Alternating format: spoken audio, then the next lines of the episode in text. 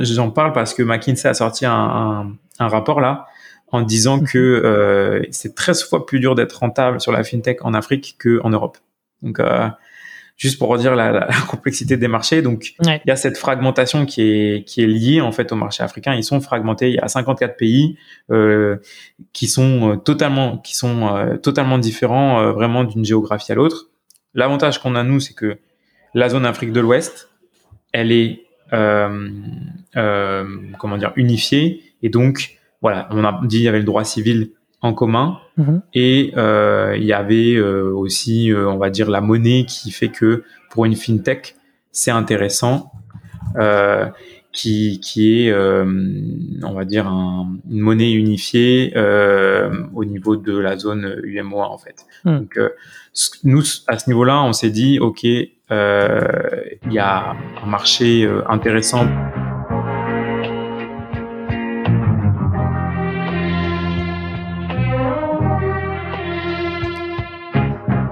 Bienvenue dans SaaS Club, le podcast qui vous partage les recettes gagnantes des SaaS français. Je m'appelle Eric Seclet et je suis copywriter freelance pour SaaS B2B. Le but de ce podcast est simple. Vous apporter sur un plateau les meilleurs conseils et retours d'expérience d'entrepreneurs de l'écosystème SaaS. À chaque épisode, direction les coulisses pour parler validation de l'idée, conquête des premiers utilisateurs, acquisition, pivot, mais aussi réussite et apprentissage. On abordera tous les sujets sans détour. Mais avant de démarrer l'épisode, pensez à vous abonner et à laisser une note plus un avis sur Apple Podcast. C'est le meilleur moyen d'assurer une longue vie à cette émission. Bonne écoute et bienvenue au club.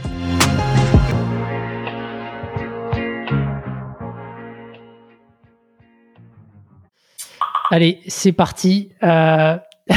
c'est Félix dit ça par qui un Slack. Génial. Allez, c'est parti pour un nouvel épisode de SaaS Club. Je suis aujourd'hui avec Mathias, euh, qui est le cofondateur de Julaya. Re euh, dans le podcast, Mathias. Bienvenue. Salut Eric.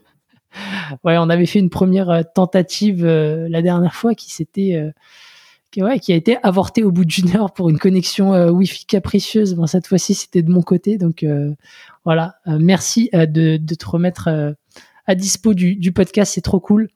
Et alors pour la petite histoire, c'est ce que j'avais dit aussi la dernière fois. Donc on s'est connus à l'armée. Exactement. Ça, ça, c'est un truc qui est pas banal. Euh, on, on a fait euh, quatre ans, euh, ouais à peu près chacun. En tout cas, on s'était, on s'est connus il y a quoi Euh, En 2016, je crois. 2016 ou 2017 pour. euh, pour l'armée. 2017 exactement, oui. Donc, euh, marrant de, de pouvoir enregistrer un épisode de, de podcast ensemble. Donc, je te présente rapidement. Après, tu, tu rentres un petit peu dans, dans le vif. Donc, Julaya, c'est une fintech franco-africaine. Ça, c'est un peu la particularité. C'est la première fois dans le podcast que une boîte euh, avec ce profil-là euh, euh, passe. euh, Mhm. qui permet donc c'est une boîte qui permet aux entreprises et aux institutions euh, publiques de transférer de l'argent vers des comptes mobiles. Euh, après, il y a plein d'autres euh, possibilités derrière et tu vas nous expliquer. Vous avez plus de 500 clients aujourd'hui et, euh, et en fait le sujet du, du transfert d'argent en Afrique c'est un, vrai sujet. Euh, c'est un sujet, enfin, c'est un service que tu opères aujourd'hui en Côte d'Ivoire et au Sénégal. Et jusqu'à présent, vous avez levé euh, près de 3 millions de dollars à date pour développer et lancer le produit. Jusque là, j'ai tout bon?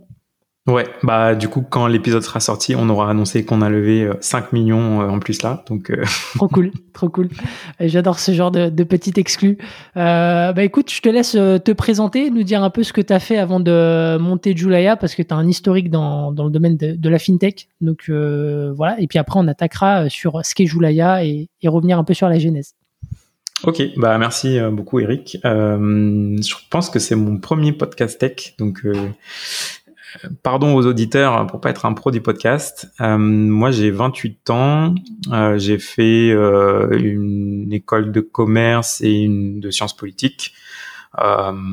J'ai commencé en fait à travailler dans la fintech dès le début, donc en stage de césure.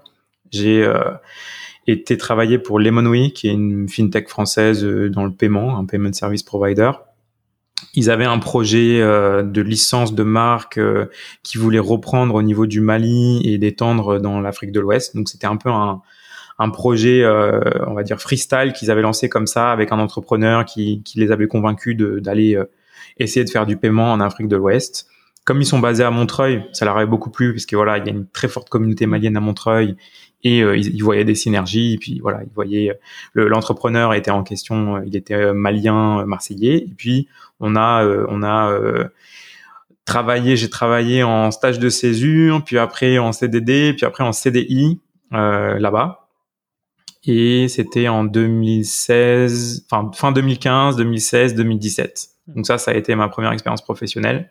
Donc hyper formateur. Euh, j'ai eu la chance de pouvoir tout de suite aller voyager sur le continent. Donc euh, moi, j'étais, euh, je faisais les opérations là-bas, principalement les réseaux de distribution, puisque c'est, on va dire, la spécificité du continent africain, c'est d'avoir des systèmes de paiement faits par des opérateurs téléphoniques qui s'appellent communément le mobile money et donc en fait, euh, ça fonctionne principalement sur des réseaux de distribution qui sont soit des réseaux euh, déjà structurés du type ceux qui vendent le crédit téléphonique dans la rue, soit il y a, des boîtes qui le construisent par-dessus. Donc c'était ce que moi je faisais. Et euh, ce réseau, il sert à faire les dépôts et les retraits. Donc c'est comme si des personnes humaines en fait faisaient les dépôts et les retraits à la place de ATM ou de guichets automatiques qui coûtent très cher en termes de capital. Donc c'est comme ça que le marché s'est structuré en Afrique depuis une dizaine d'années et peut-être au niveau juste du, du marché global en lui-même, le mobile money, ça existe aussi en Amérique latine, mhm. un petit peu en Asie du Sud-Est, mais l'Afrique, c'est 70% de ce marché. C'est un marché d'à peu près 1000 milliards de dollars de volume de transactions. Mhm. Euh, et c'est tout fait, 70% euh, de ça, c'est en Afrique. Ok, ok, ok. On reviendra sur le chiffre de, de 1000 milliards et de la problématique derrière euh, de go-to-market euh, qu'on avait évoqué un peu la dernière fois. Parce que le marché il est, il est énorme, mais il est aussi éclaté entre différents pays. Donc ça pose des questions sur le, le développement derrière, comment toi est-ce que tu attaques euh, chaque marché. ok, super. Donc tu as eu cette première expérience avec, avec les Monway, où t'as, ça a été ta première expérience sur le marché africain, ce que tu m'avais dit la dernière fois. Bah, du coup, est-ce que tu peux nous dire aujourd'hui ce qu'est Joulaya pour qui C'est quoi un petit peu les principaux use cases qui sont, euh, qui sont, euh, qui sont les tiens à ce moment? Hmm. Donc Julaya, c'est alors déjà le nom, c'est ça vient du, du, du langue officielle au Mali qui est le Bambara, mhm. euh, qui signifie commerce en Bambara. Donc on a pris ce nom parce qu'il était un peu compris dans toute la sous-région. Donc il y a d'autres ethnies comme les Djula d'ailleurs qui a un nom qui, qui ressemble un peu à Julaya, hein, qui, qui sont une ethnie qui est une ethnie qui est basée en, au Burkina, au nord du Mali, un petit peu à l'ouest du Sénégal, euh, et qui comprend ce terme. Donc, euh, on voulait un, un, nom qui soit compris partout et qui ait cette idée de commerce, de transaction. Donc, nous, ce qu'on est, c'est, moi, j'aime bien dire, alors, on ne peut pas utiliser le terme néobanque, mais on va dire une fintech B2B euh, mhm. qui fournit une plateforme euh, online, donc euh, desktop et mobile, pour les entreprises allant de la moyenne entreprise jusqu'à la grande entreprise pour qu'elles puissent gérer leurs transactions financières et digitaliser leurs transactions financières. Donc principalement, le produit phare de base, c'est de pouvoir transférer sur ces comptes de mobile money dont on parlait là en introduction. Donc pouvoir payer des gens qui n'ont pas de compte bancaire mais qui ont ce compte sur leur téléphone, notamment dans des secteurs comme la construction, etc. Et après, on a rajouté plein de produits dessus. Donc euh, notre deuxième produit, euh, ça a été une carte bancaire prépayée pour les corporates. Donc euh, un peu comme Conto en France, tu vois, tu as, tout un stack de paiement en fait, une stack de paiement à avoir.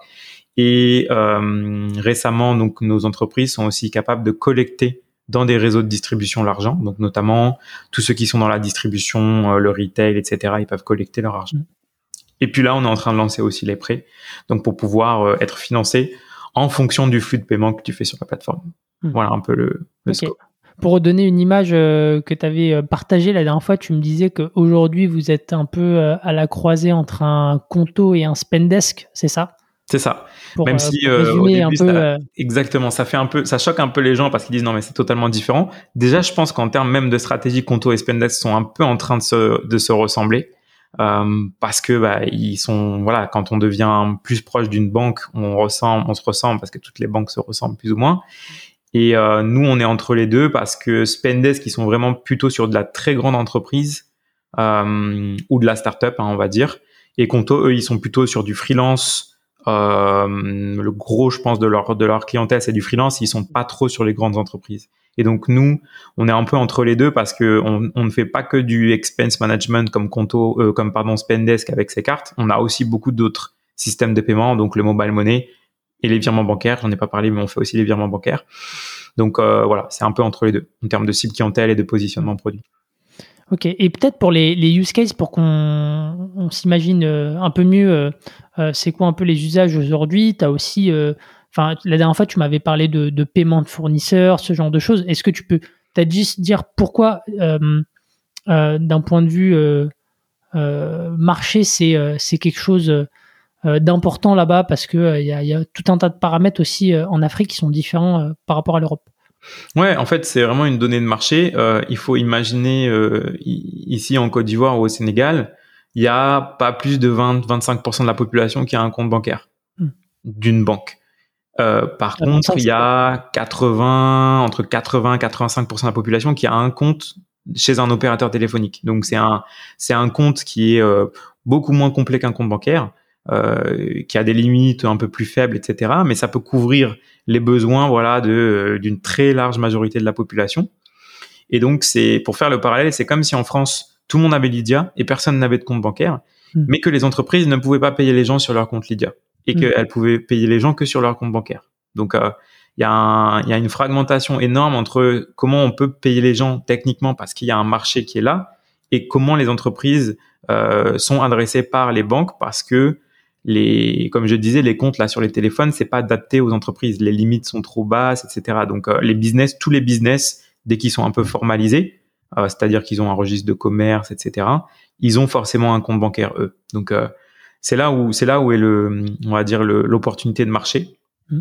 Et puis après, nous, on essaye à chaque fois les produits qu'on développe, c'est à chaque fois en regardant là où sont les faiblesses des banques pour proposer des services de paiement ou euh, de prêt. Bon, là, on est tout le temps obligé de les faire en partenariat. Hein. On n'est pas banque nous-mêmes, donc on fait mhm. avec une banque, mais on lui fait un, un produit qui va être plus adapté, beaucoup plus digital que ce que les banques font, qui reste mhm. très manuel, très voire même euh, process papier, quoi. Mhm. Ok. Ok, super clair. Bah écoute, euh, revenons un peu sur, sur la genèse de, de Julia. je comprends que tu as eu donc cette première expérience avec euh, avec Lemonway. Comment est-ce que le switch euh, s'est opéré euh, Qu'est-ce qui qu'est-ce qui s'est passé dans ta tête pour pour lancer July? Alors déjà, moi j'allais retourner en école parce que j'étais en stage de césure quand j'étais chez Lemonway mhm. et j'avais demandé même une double césure pour pouvoir rester deux ans en fait là-bas, continuer à travailler. Euh, du coup, ce qu'il y a eu le, le, changement s'est fait pour plusieurs raisons. Euh, on va dire qu'il y a eu des un peu déconvenus dans le projet de Lemonway, certaines mauvaises gestions, euh, pas du fait de Lemonway France, mais plutôt euh, des ressources humaines qui étaient sur le terrain. Donc ça, ça a été un peu un coup de frein parce que c'était un peu difficile et le projet prenait beaucoup de retard. Et puis après, il y avait aussi le fait que, bah, avec le donc Charles, qui est mon associé actuel, euh, il, est il avait été, il m'avait rejoint chez Lemonway un an après, à peu près un an après moi. Et du coup, on s'entendait très bien et on avait déjà quasiment dans notre tête envie de monter quelque chose euh, que nous, on pourrait maîtriser un peu mieux, en fait, euh, vraiment en mode entrepreneur. Donc voilà, c'était c'est ça qui a fait un peu le le fait qu'on se dise à un moment, c'était à l'été 2017, 2017 et on s'est dit ouais, est-ce qu'on est-ce qu'on est-ce qu'on n'essaierait pas de monter un truc tous les deux? Mm. Et du coup, c'est à ce moment-là qu'on a commencé en fait à travailler dans des incubateurs. Je me rappelle, on était à la permanence. Je sais pas si tu connais ça. Non, je connais pas. Bon, c'est pas un incubateur, c'est une sorte de coworking à Paris. Je sais pas si ça existe encore, mais on était euh, tous les deux à la permanence. Euh, ils avaient un très bon pricing, moins de 100 euros par mois. Euh, ça, ça m'intéresse. Ouais. je sais pas, ils ont peut-être dû changer, hein, parce que. Ah, peut-être. Hmm. Euh, donc voilà, donc on a commencé, on a travaillé dessus. il y a eu beaucoup d'évolutions, même on va dire deux pivots assez importants dans l'histoire de la boîte. Mm. Euh, mais euh, c'est un peu la, la, la, genèse de comment on est arrivé dessus. et en, en, même temps, du coup, du, à partir de 2000, fin 2018, moi j'ai dû aussi retourner et finir ma scolarité. Mm. Donc j'avais j'avais Julia en même temps, mais je finissais mes cours à côté. Ok, on va revenir euh, sur, euh, sur, sur les pivots, mais du coup, quand, quand vous travaillez ensemble sur, euh, sur le projet d'une boîte, à ce moment-là, vous aviez déjà des idées, vous saviez où vous voulez aller, ou est-ce que vous avez dit, bah, on va, on va explorer un peu les opportunités de marché dans notre domaine d'expertise qui est la fintech, B2B, avec notre connaissance du marché africain, et puis on va bien trouver quelque chose? Un peu des deux, je dirais. Alors, au début, on s'était dit, on va pas refaire de la fintech euh, pure parce que on vient d'en faire pendant un an et demi euh, et on peut voir autre chose. Donc, à la base, on voulait explorer le marché plus du marketing, du SMS marketing, mm. euh, parce que moi, dans les opérations, je gérais aussi les relations avec les opérateurs téléphoniques et j'avais euh, bah, discuté avec les directions marketing de euh, je peux citer des opérateurs, mais euh, Airtel qui est devenu Orange au Burkina, Telmob aussi au Burkina, Malitel, Orange au Mali, etc. Et où on avait un peu compris euh, le besoin qu'il y avait pour pas mal d'entreprises de pouvoir euh, faire du marketing sur le canal SMS parce que le canal euh, digital type Facebook, donc Facebook Ads ou euh, même Google Ads, n'avait pas à l'époque, c'était quand même il y a cinq ans, et la pénétration de, de Facebook, par exemple, je pense que en Côte d'Ivoire, il y avait peut-être même moins d'un million de personnes qui avaient Facebook sur 26, euh, 27 millions d'habitants. Donc le taux de pénétration de, des réseaux sociaux était assez faible. Et c'est pour ça d'ailleurs qu'on voit souvent Facebook faire des projets euh, avec leurs ballons pour amener mm. l'Internet, euh, Free Basics, des choses comme ça. Mm. Parce qu'il y a encore beaucoup de gens, les poches de croissance pour ces, ces, ces, ces, gens du numérique-là sont encore sur ces marchés hein, émergents où il n'y a pas encore euh, la majorité de la population qui est sur un réseau social. Ok. Donc, euh, donc ouais, vous avez exploré un peu tout ça. Euh, et, alors, attends, tu vois, moi, c'est une question que je me posais. Comment est-ce que comment est-ce que tu montes une boîte en Afrique? Est-ce qu'il y a des spécificités à prendre en compte sur un plan juridique, tu vois? Euh, je t'avais posé cette question la dernière fois, je te la repose du coup, mais euh, je pense que c'est intéressant de savoir parce que on dit souvent que le, marché africain, il y, a un, il y, a un, réservoir de, de croissance énorme là-bas, que beaucoup de choses euh, sont à faire. Euh, mais si moi du jour au lendemain, je veux monter un projet euh, pour, enfin, à, destination du marché africain, comment est-ce que je m'y prends? Est-ce que j'ai besoin d'un associé sur place? Est-ce que, est-ce qu'il y a des critères à respecter? Bon, je ne saurais pas dire s'il y a des critères réellement, c'est clair que c'est assez différent.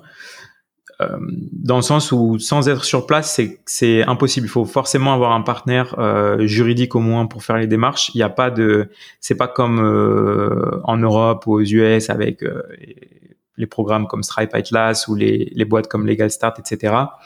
Nous, on est passé par une, un, même une startup promotionnaire à nous quand on était, on a été incubé chez Bondinov. D'ailleurs, notre mhm. siège est toujours à Bondy, le, la mhm. holding, euh, qui s'appelle Legafric, qui est un peu l'équivalent de Legal Start, et on a créé avec eux. Donc, on a pu le faire plus ou moins à distance, mais il y a toujours des, des formalités euh, euh, qui doivent être faites en local. Donc, si vous n'avez pas de partenaire, euh, vous devez déposer, ils demandent des documents originaux, par exemple, avec une signature originale, et puis ils vont vraiment regarder est-ce que c'est de l'encre ou est-ce que c'est du scan. Quoi. C'est, hmm. c'est vraiment euh, assez archaïque. Euh, donc euh, ça, c'est un, un, fait. Il faut avoir une bonne connaissance de, enfin un, bon partenaire local ou une bonne connaissance de, des règles juridiques en local.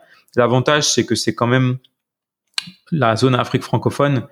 Euh, elle fait, elle est elle fait partie d'un organisme de droit unifié qui s'appelle l'OADA, l'Organisation pour l'harmonisation du droit des affaires en Afrique, qui reprend beaucoup de choses du droit civil euh, français. Donc il y a une Napoléon a une influence même jusqu'en Afrique de l'Ouest et Afrique centrale parce que et même euh, aussi dans d'autres pays francophones parce que euh, vous avez les formes juridiques des sociétés sont très similaires.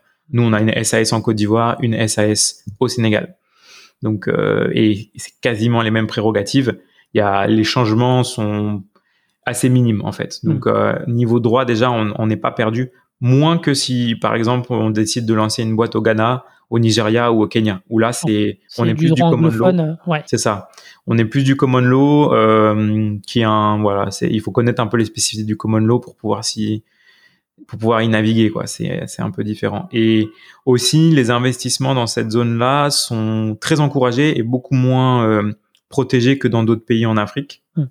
au sens où on peut créer une boîte sans capital local ce qui est peut-être une erreur aussi hein, parce que euh, pour euh, favoriser l'écosystème local il faut peut-être avoir un peu de limiter en fait le, le hmm. ou avoir un montant minimum de capital local donc de nationaux qui sont dans, dans le capital. Au Ghana, mm. par exemple, c'est obligé et il n'y a, y a, pas que le Ghana qui fait ça en Afrique. Hein. Donc, euh, mm. en Côte d'Ivoire, au Sénégal, vous pouvez créer une société euh, avec un capital 100% étranger, qui soit américain, français ou autre.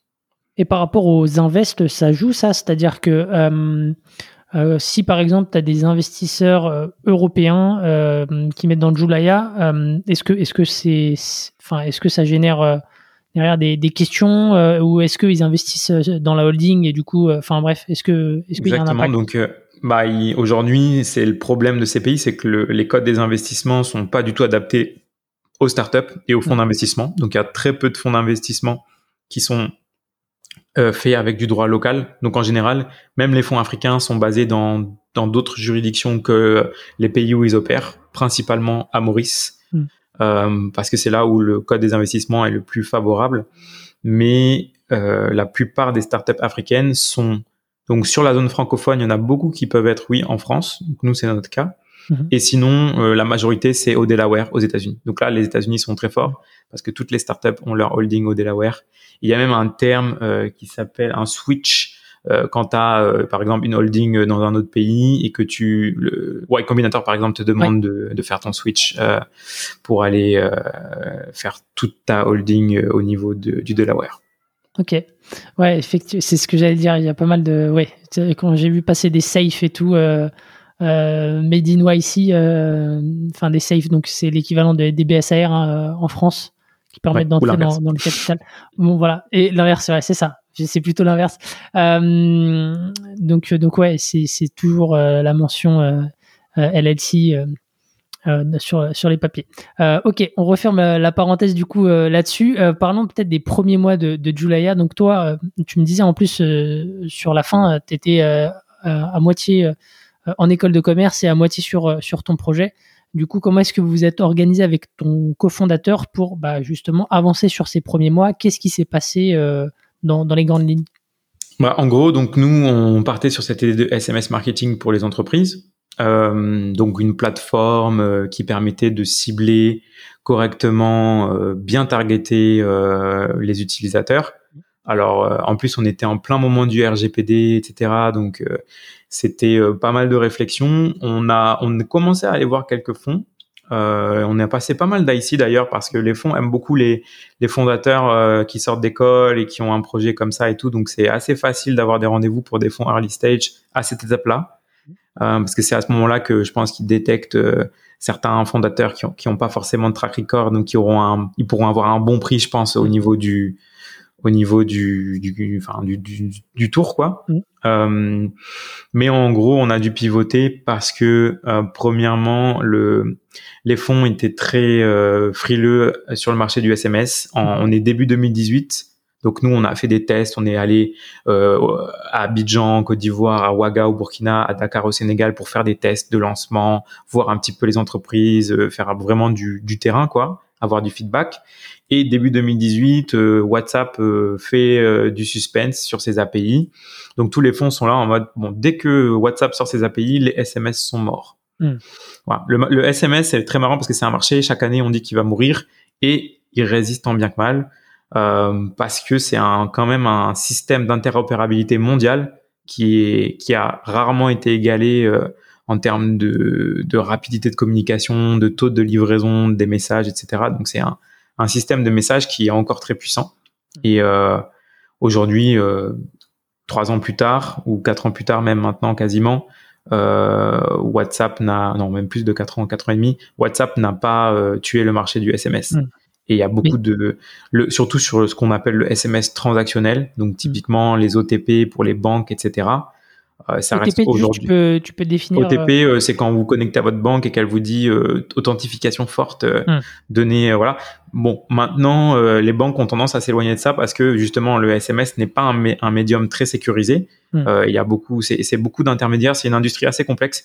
Et nous, alors moi, j'étais allé au Mobile World Congress euh, deux ans de suite d'ailleurs. À Barcelone, ça? À Barcelone, exactement. Énorme truc. Ils ont un petit Mobile World Congress qui s'appelle Four Years From Now, qui est euh, une version startup. Mais du coup, tu as quand même accès au Mobile World Congress.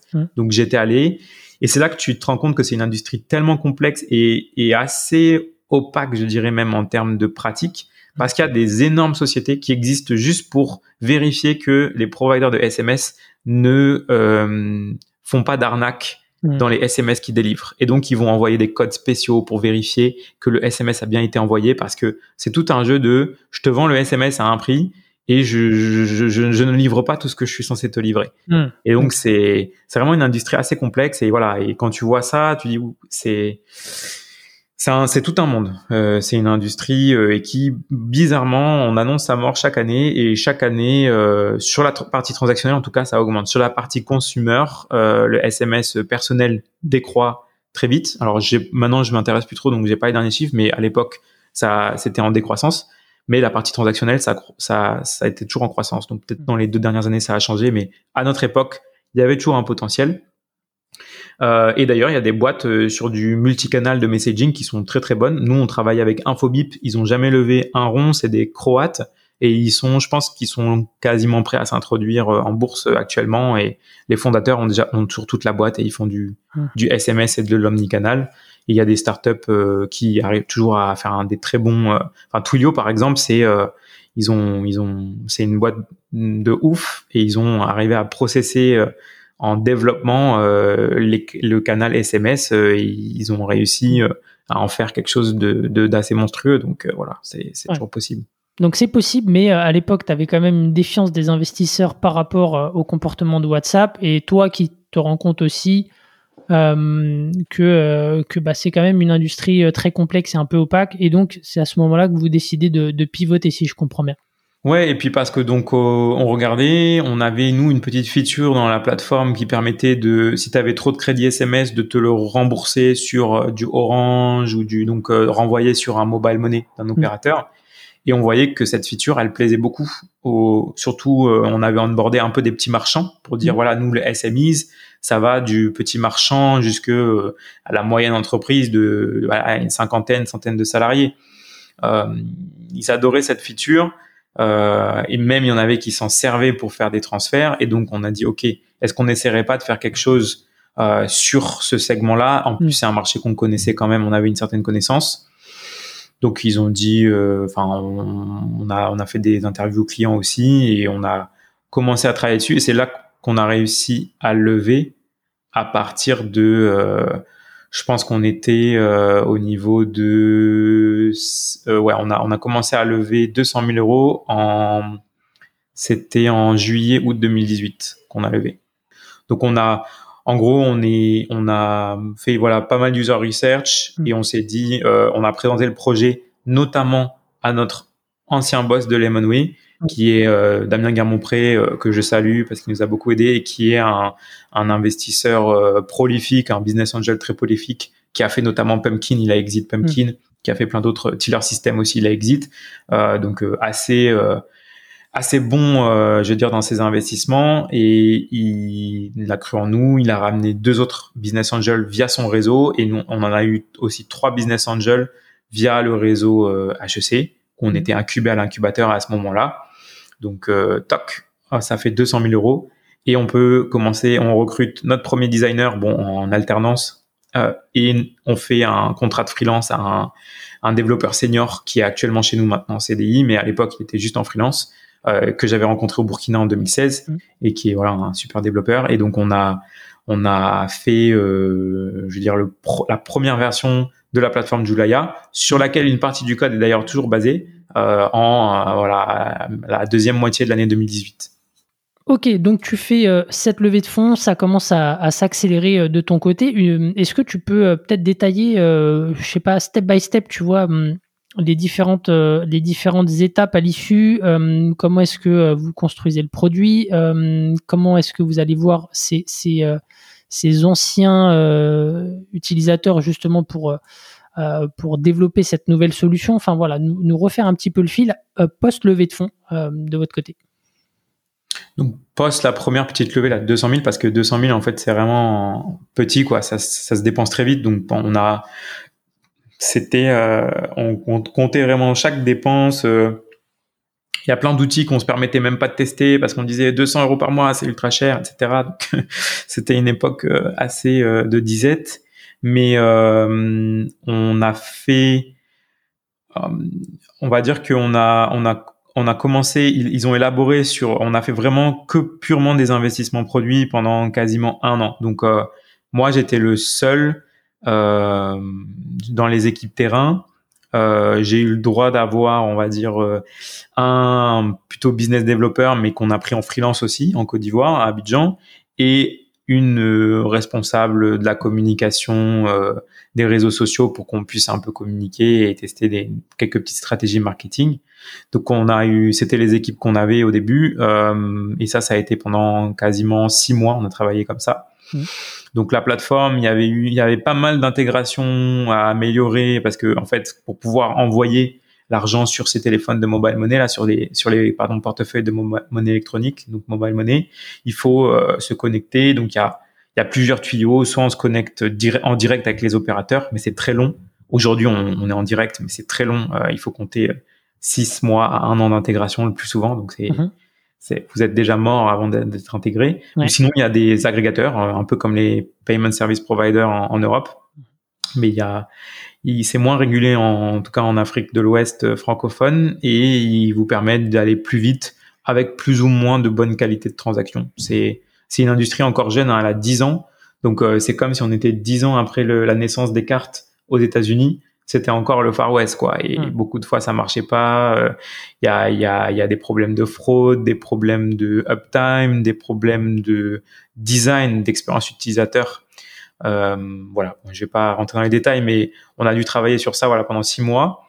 Et en même temps, donc on a eu, c'est à ce moment-là qu'on a eu des, des, des, flux de transactions qui ont varié. Euh, là, des mois, on faisait peut-être 5000 euros de flux de transactions dans le mois. Et puis, euh, par exemple, en janvier 2019, je me rappelle qu'on a dû faire 100, 100 ou 150 000 euros. Donc, on mmh. était, c'était incroyable. Mais en fait, c'était euh, des transactions qui étaient très peu qualitatives et en fait, c'était pas, c'était pas basé sur un business model qui pouvait être viable. Donc, on testait aussi les pricing à ce moment-là.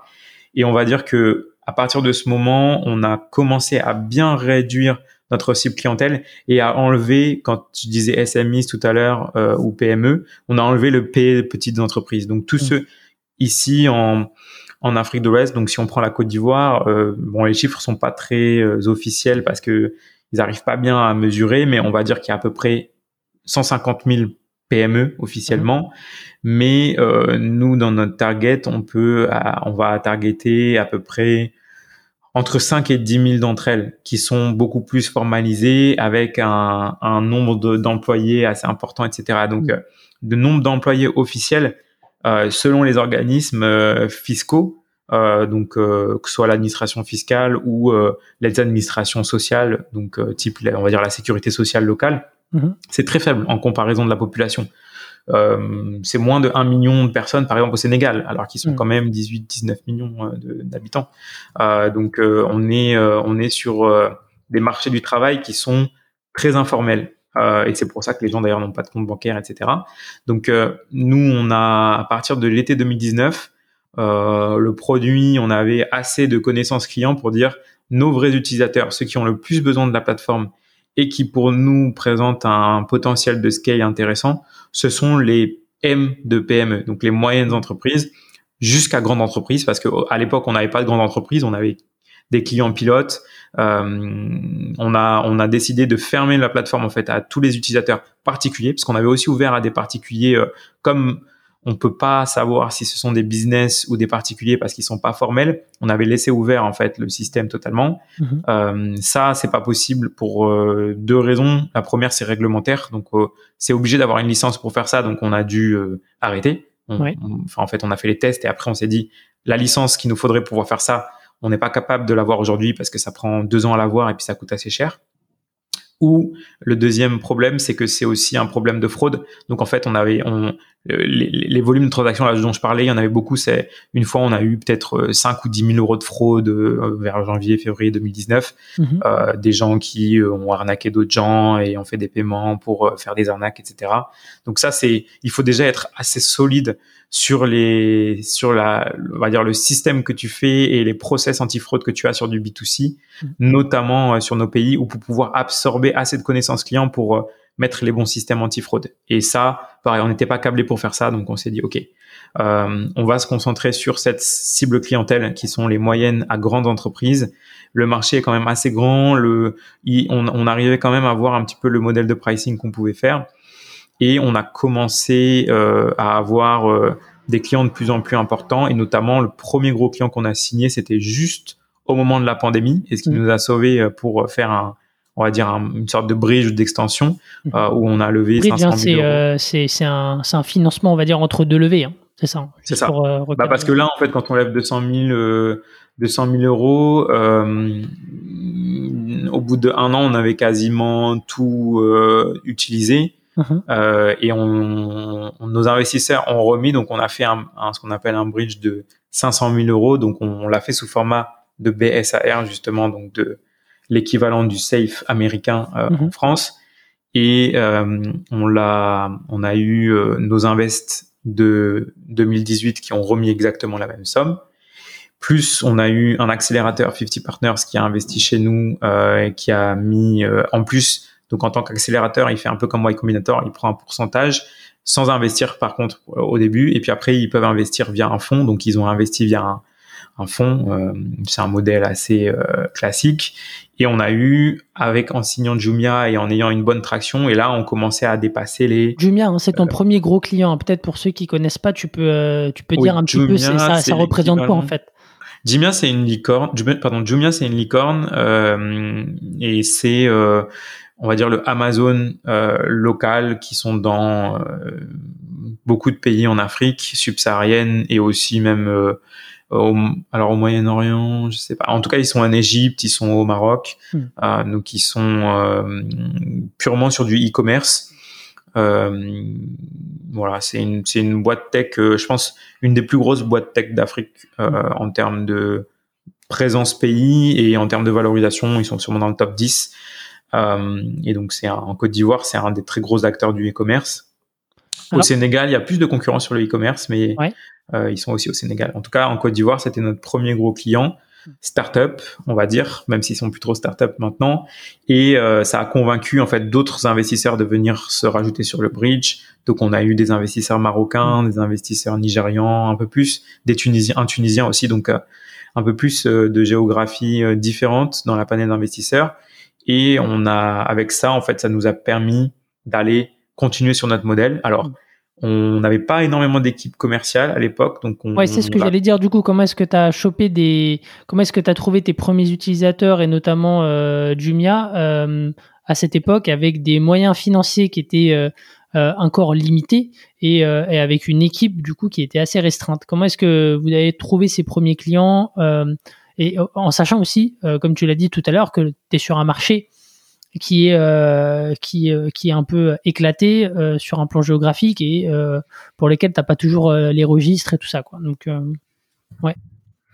Ouais, bah, c'était du porte-à-porte. Hein, donc à l'époque, alors on est en, en, ouais, en fait en début 2020, on essaye de monter une première structure de team commercial. Donc là, je mhm. recrute cinq personnes.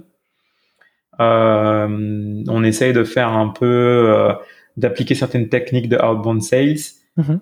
Alors, le problème, c'est que ils ont, ces personnes ont été recrutées euh, janvier, février et bah, mars, Covid arrive. Donc, euh, pour le outbound sales euh, porte-à-porte Covid, c'était pas très pratique. Outbound, je précise euh, parce que j'ai eu souvent, pardon, je t'interromps, souvent les, des, des, petits retours d'auditeurs qui me disaient qu'on qui comprenaient pas toujours les anglicismes. Donc outbound, en gros, ça va être tout ce qui va être une démarche active hein, de ta part, ça va être de la prospection téléphonique, voilà. Euh, ça va être la prospection par email, etc. Quoi.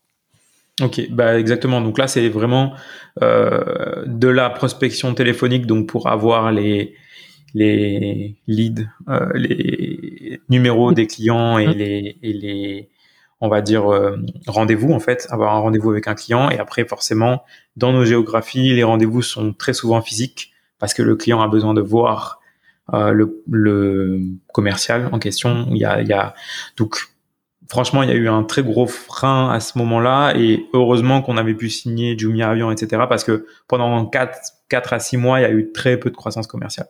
Hmm. Toutes les boîtes, aucune boîte ne voulait euh, risquer de euh, tester des nouveaux produits, etc. Ils disaient non, nous. Euh, ah, il y avait beaucoup de discours officiels en mode on se digitalise, il faut tout faire en télétravail, etc. Hmm. La réalité, c'est que bah, le, la seule digitalisation qu'il y a eu, c'est que oui, ils ont commencé à utiliser Zoom et Microsoft Teams et enfin toutes les plateformes de conf call et de online meeting, mais bon, pour le reste, nous, on n'a pas du tout eu de boost de croissance. Hmm. Du coup, on a repris la croissance commerciale qu'à partir de, euh, on va dire, l'été 2020. Mhm. Euh, Et du coup, ça faisait que bah, nos, équipes commerciales n'avaient pas un bon track record de performance. Donc nos investisseurs disaient mais voilà vous y arrivez pas etc. Donc je pense que ça a été presque même un peu dommage pour eux parce que finalement leur portefeuille nous on a très peu de churn on va dire en annuel si on enlève certains, certaines erreurs statistiques, on peut être en dessous de 10%, mhm. ce qui, euh, bah, bon, sur, euh, il y en a d'autres qui peuvent avoir encore moins sur la partie fintech, mais mhm. c'est quand même, ça faisait que le portefeuille de ces sales qui est, enfin, ces commerciaux qui avaient été embauchés début 2020, euh, leur portefeuille aujourd'hui est largement rentable et ils ont déjà rapporté entre 5 et 10 fois ce qu'ils nous ont coûté. Donc, mhm. c'est, ça a été dommage, je pense, pour, pour certains d'entre eux qui pouvaient être peut-être des bons commerciaux, mais qui ont subi le, le coronavirus et qui du coup nous on a on a un peu restructuré mhm. euh, et du coup parce que voilà 500 000 euros aussi en un an et demi quand on augmente la taille des équipes euh, ça part vite surtout que on a encore recruté au produit aussi à mhm. l'époque euh, donc on a embauché fin 2019 euh, le développeur dont je parlais euh, je peux dire son prénom Lionel euh, qui était en freelance chez nous et qui du coup il est venu en France. Donc là, c'est on a on a on a eu un mécanisme assez intéressant euh, de la French Tech, mhm. est le passeport talent, euh, qui est assez puissant euh, parce qu'il y a beaucoup en fait de, de, de, développeurs dans le monde ou de, de ressources humaines, mais surtout de développeurs qui euh, valorisent vraiment d'avoir une expérience en Europe euh, parce que bah, on a accès, ils ont accès à des écosystèmes tech plus développés mhm. et donc ils trouvent ça plus épanouissant, notamment bon déjà et même sur les infrastructures, des connexions beaucoup plus rapides, beaucoup plus stables. Euh, quand on est en Côte d'Ivoire, euh, ça va, l'électricité ça va, il y a pas trop de coupures de courant, mais au Sénégal il y en a un peu plus par exemple, euh, et il y a d'autres pays, le Ghana, le Nigeria où il y a énormément de coupures. Donc déjà rien que ça, ça donne une expérience euh, comparative assez attirante en termes d'infrastructure. Et puis après en termes de, de talent aussi, il y a beaucoup de talents tech en Europe, bah tu vois, euh, je sais pas si tu parles de ton business de copywriting par exemple, mais euh, c'est un business qui n'existe pas du tout là-bas et il pourrait jamais parler euh, de manière, euh, on va dire, euh, comment on dit ça, casual, je sais pas comment. Ouais, maintenant je parle plus français. de manière détendue autour d'un verre avec des profils, voilà, variés parce qu'ils sont dans des écosystèmes. Donc nous on était à station F jusqu'à euh, je pense que c'était jusqu'à fin 2021 hein, si je me trompe pas. Donc euh, pendant tous les confinements et tout, on était à station F. Euh, mhm. Mais voilà, c'est un écosystème que les que ces développeurs euh, aiment bien et donc on a recruté après aussi en à fin 2020 justement une euh, DevOps qui était en stage chez nous aussi, une tunisienne et pareil sur le système de passeport talent. Donc voilà un peu sur la genèse euh, et euh, toute l'histoire sur 2020 quoi. Ok, euh, du coup, bah, j'aimerais bien qu'on parle un petit peu de sales, un peu plus en, détail et du marketing et, de savoir un peu comment est-ce que tu t'attaques à ton marché aujourd'hui. Parce que comme tu l'as dit tout à l'heure, le marché, on va dire, global que tu adresses, il est à plus de 1000 milliards de dollars. Et en même temps, c'est une somme de petits marchés. Euh, du coup, j'imagine que c'est pas hyper évident parce qu'à chaque fois, tu dois créer euh, euh, une structure. Tu vois, tu m'avais dit que tu avais créé ta filiale au Sénégal et que ça, typiquement, c'est le genre de choses que tu vas devoir répliquer à chaque à chaque ouverture de pays parce que en fait, les marchés sur lesquels tu vas, ils sont, ils sont, ils sont, ils, font pas 200 millions de, de profondeur, tu vois. donc, ouais, comment est-ce que tu abordes cette problématique de de go-to-market Comment est-ce que vous avez réfléchi à tout ça en interne? Alors, euh, jusqu'à donc on a fait après cette levée là de 500 000 euros, on a on a donc euh, euh, passé on va dire l'étape Covid. On a, je pense que fin 2020 on devait avoir 35 clients et début 2021 il nous restait peut-être six mois de cash en janvier. Donc on dit bon il faut il faut trouver quelque chose. À l'époque en termes de revenus mensuels on devait être à quelque chose comme entre 8 et 10 000 euros. Mhm. Donc, euh, en général, en, tout cas à l'époque, c'était des, des, milestones où tu pouvais commencer à dire, euh, voilà, tu as un embryon de product market fit. Euh, et donc, euh, tu peux commencer à aller lever, pour le coup là, un vrai tour de seed mhm. ou de seed plus, on va dire. Ouais, exact. Ouais. Euh, voilà, la, différence étant que sur les marchés africains, il y a un discount sur les valos et puis il y a un discount sur les tailles des tours aussi, un discount un peu corrélé. Euh, donc c'est une, une, une, série A aux États-Unis maintenant, enfin avant un peu le crash là de cette de cette euh, deuxième partie d'année, on va dire que tu pouvais faire 15, 20 millions d'euros en série A, 20 mhm. euh, millions d'euros en, Afrique subsaharienne, c'est plutôt une série B, quoi. Donc, euh, il y, a, y, a, une différence un peu sur les marchés. Donc, euh, voilà, c'est un peu les, la complexité. D'ailleurs, j'en parle parce que McKinsey a sorti un, un, rapport là en disant mhm. que c'est 13 fois plus dur d'être rentable sur la fintech en Afrique qu'en Europe.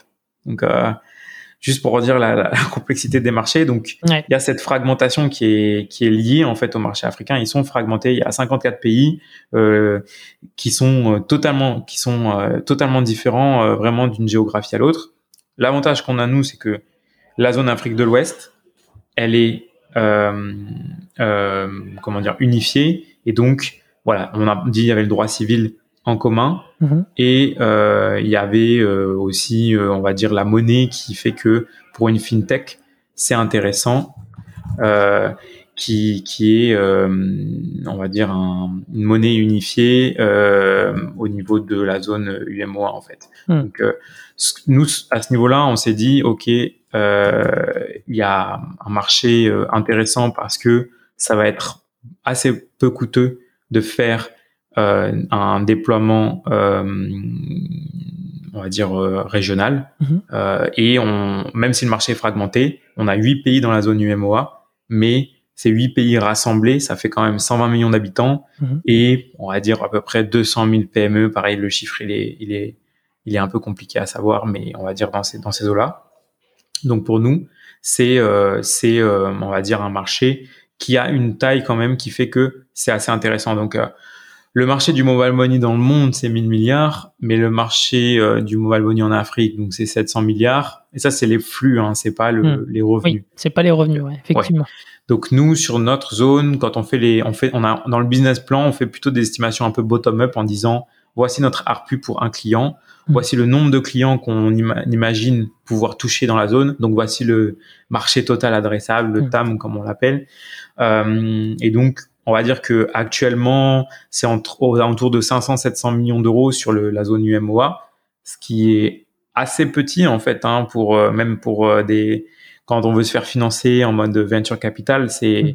en dessous de 1 milliard d'euros, euh, ça, ça semble un marché assez petit, mm-hmm. mais qui croît très vite. Donc il faut savoir qu'il est en croissance de 25% minimum par an, et ça c'est vraiment le marché global. Mm. Donc quand tu es startup sur ce marché, tu peux croître trois beaucoup plus vite. Donc mm. nous, un peu des, un des, tu vois là, depuis qu'on a commencé à facturer des clients de manière euh, fiable et stable, on va dire depuis janvier 2020, avec le même business model, on a 15% euh, de croissance mensuelle en permanence, en moyenne. Donc il y a des mois on peut faire 30%, des mois on va faire 4%, mais en moyenne on est à 15%. Ce qui fait que 15% de croissance mensuelle, c'est ça fait à peu près que tu multiplies par 5 ton chiffre d'affaires ou ton volume de flux chaque année.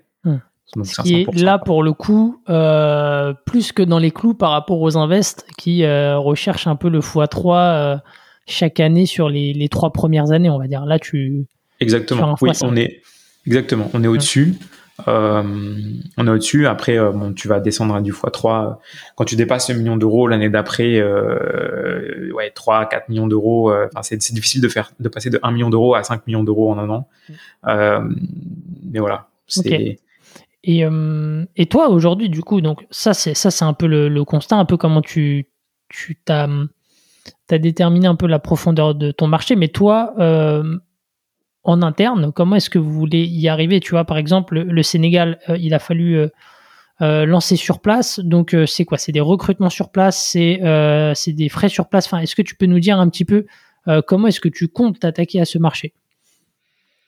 Ouais, alors donc nous on a on a fait un autre tour de financement euh, là qu'on a appelé euh, pré-série A parce que on a levé donc 2 millions d'euros en juin 2021 euh, et c'est à ce moment-là que on, avait dans notre roadmap d'ouvrir le Sénégal même plus tôt, mais il faut quand même avoir certains certains capitaux et la capacité financière d'aller ouvrir un pays. Mmh.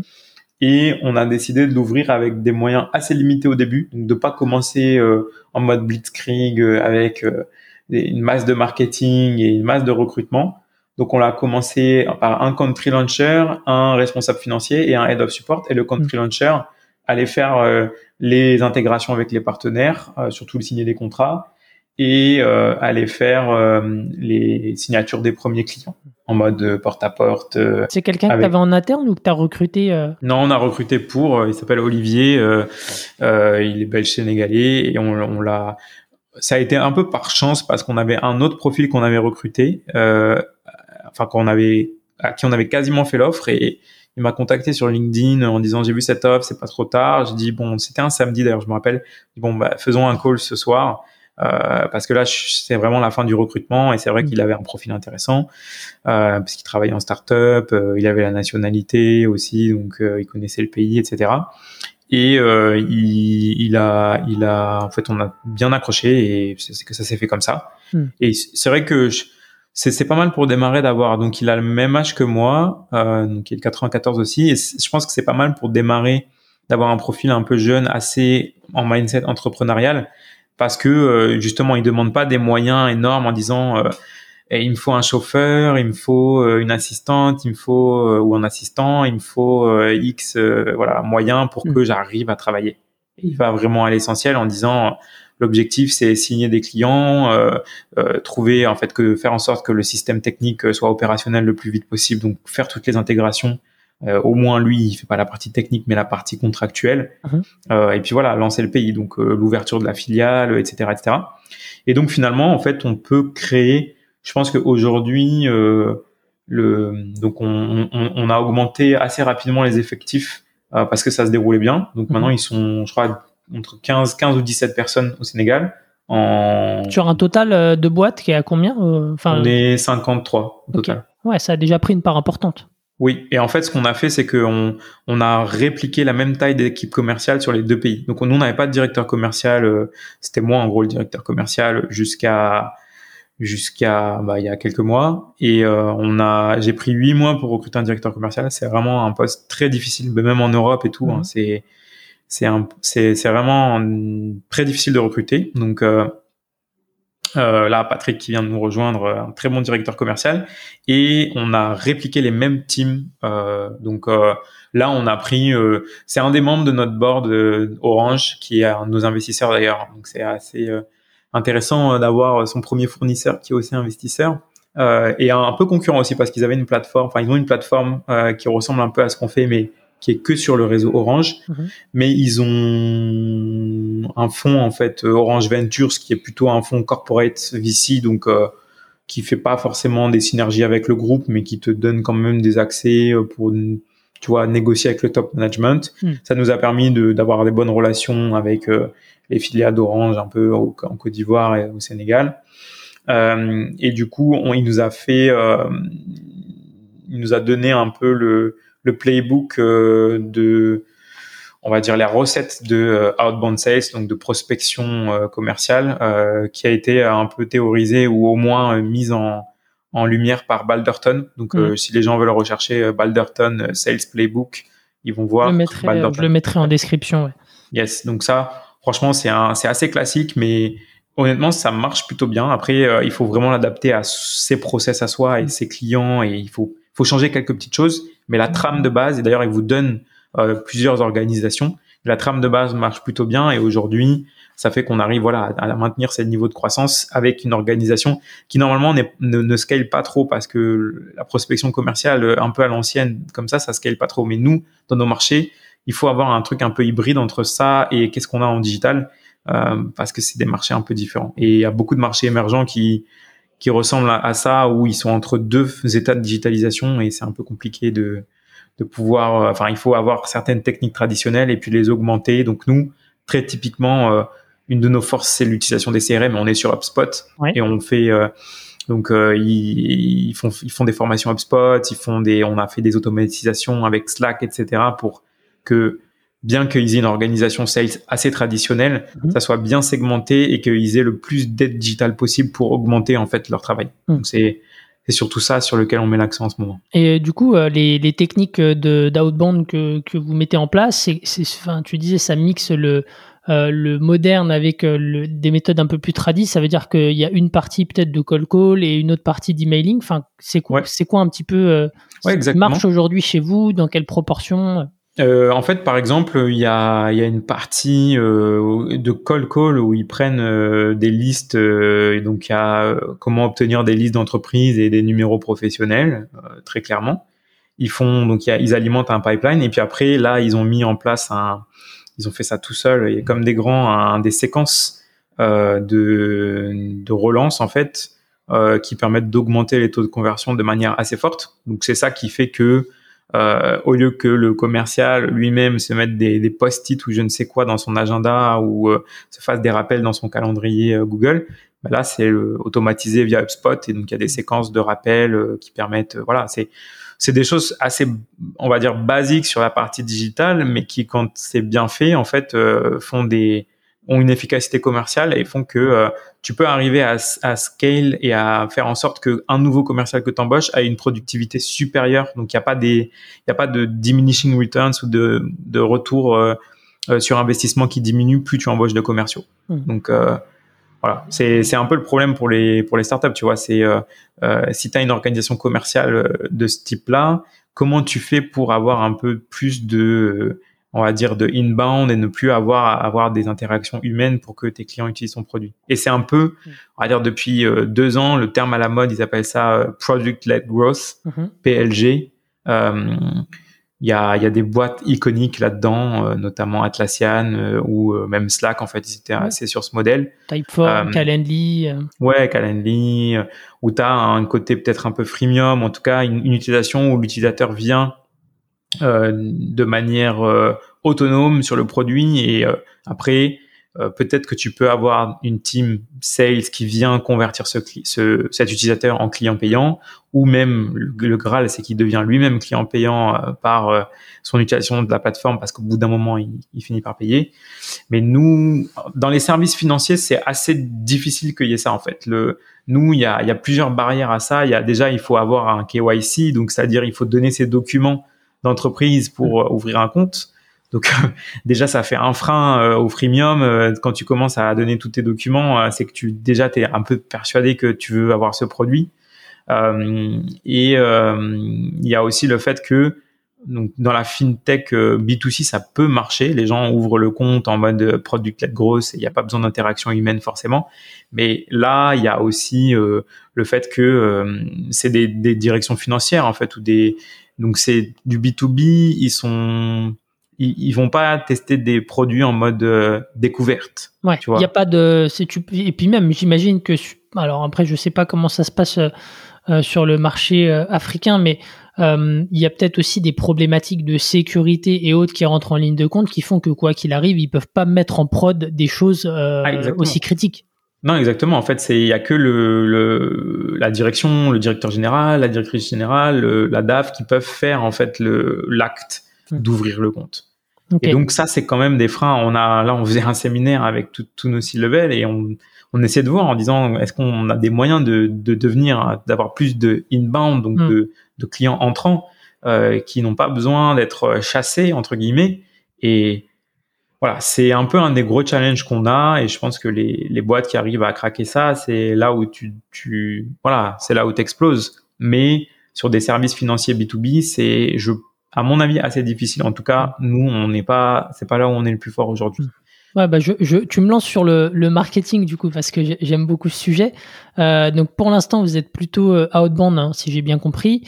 Euh, enfin, c'est quoi du coup vos, réflexions avec tes C-level pour euh, peut-être essayer de euh, de générer un peu plus d'inbound? Est-ce qu'il n'y a pas des enfin, est-ce qu'il y a des initiatives que vous avez identifiées, euh, puisque ça va être un chantier, je pense quand même à terme?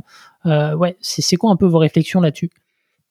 Ouais, alors sur ça, en fait, euh, on a depuis peu une directrice marketing, head of marketing, qui nous a rejoint en mai 2022. elle est en train de monter sa team justement, donc principalement aujourd'hui, ses objectifs sont euh, orientée vers le, la génération de leads pour les équipes commerciales. Donc, mhm. elle avait un, son, ses premiers objectifs sur son premier cycle à 2-3 mois, c'était de dire est-ce qu'elle est capable de générer des leads moins chers que les leads générés par euh, nos SDR, donc nos, nos, nos, chasseurs de leads, on va dire. Mhm. Euh, donc ça, c'était la première phase. Et puis après, donc nous, alors elle avant, elle avait travaillé euh, aussi en consultante d'ailleurs euh, sur euh, une campagne marketing qu'on avait fait avec Mastercard pour nos cartes. Mhm.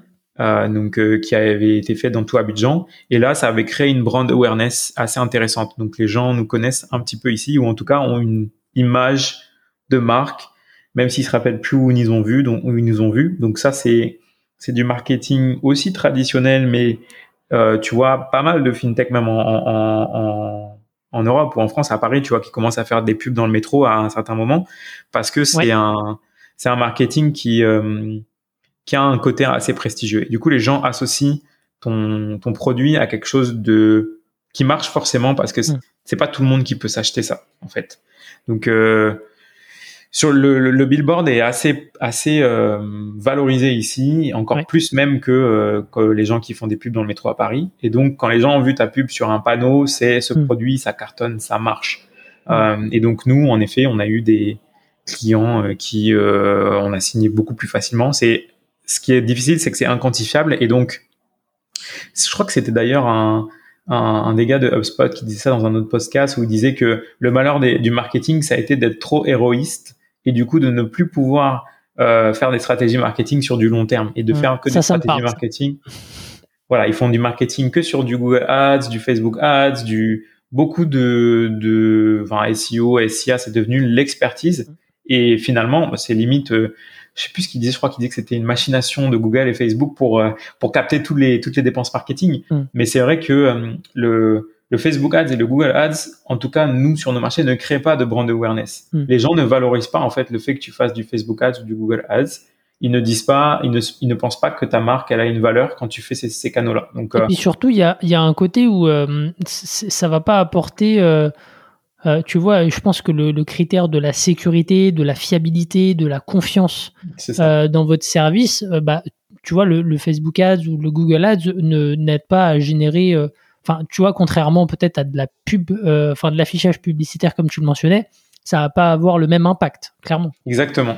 Donc là, nous, on l'a vu avec ces campagnes. Le problème, c'est que ça coûte très cher. Et euh, mm. là, je peux, enfin, je vais pas te dire les chiffres exacts, mais tu es en plusieurs dizaines de milliers d'euros pour une campagne, euh, sachant que nous, nos budgets euh, marketing, c'est on, on donne, je crois qu'aujourd'hui, on doit donner 10% du CA au budget marketing. Donc on, avait cramé euh, cinq mois du budget marketing en une campagne, quoi. Hmm. Mais il y a eu une certaine brand awareness. Donc euh, peut-être l'idée c'est peut-être de aujourd'hui qu'on essaie de mieux mesurer notre notoriété, euh, notamment en faisant un petit peu plus de sondages pour voir l'évolution de notre, notoriété. C'est vrai que ça on le fait pas trop, mais donc là le prochain focus, puisque dans le cas de cette levée de fonds là, qui quand l'épisode sera sorti sera déjà annoncé, on a donc une star du football qui investit et euh, on fait en fait un programme ambassadeur hmm. parce que du coup l'idée c'est de dire d'essayer d'associer notre image de marque. Quand on l'a associé à Mastercard par exemple, ça apporte de la confiance. Maintenant, on veut l'associer euh, à, euh, on va dire un, ambassadeur sportif dont les valeurs sont plus ou moins partagées par nos clients et surtout par nous. donc des valeurs, bah, quand tu prends le sport, c'est voilà les valeurs du sport, donc le la ténacité, l'esprit d'équipe, l'effort, en fait, hmm. la valorisation de l'effort. Donc dans le business, c'est quand même assez valorisé.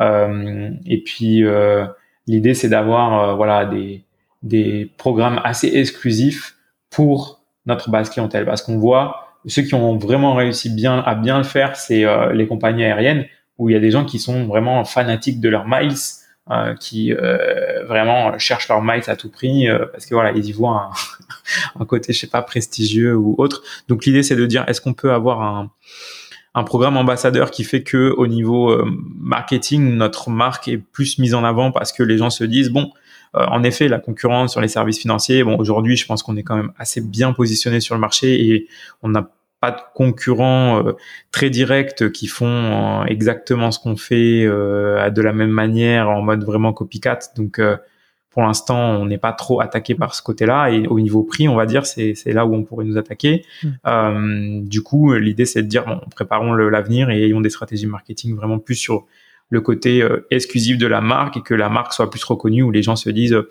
moi, je préfère quand même aller sur Julaya parce que bah, ils ont tel footballeur, tel chanteur, tel mm. truc. Il y a plein.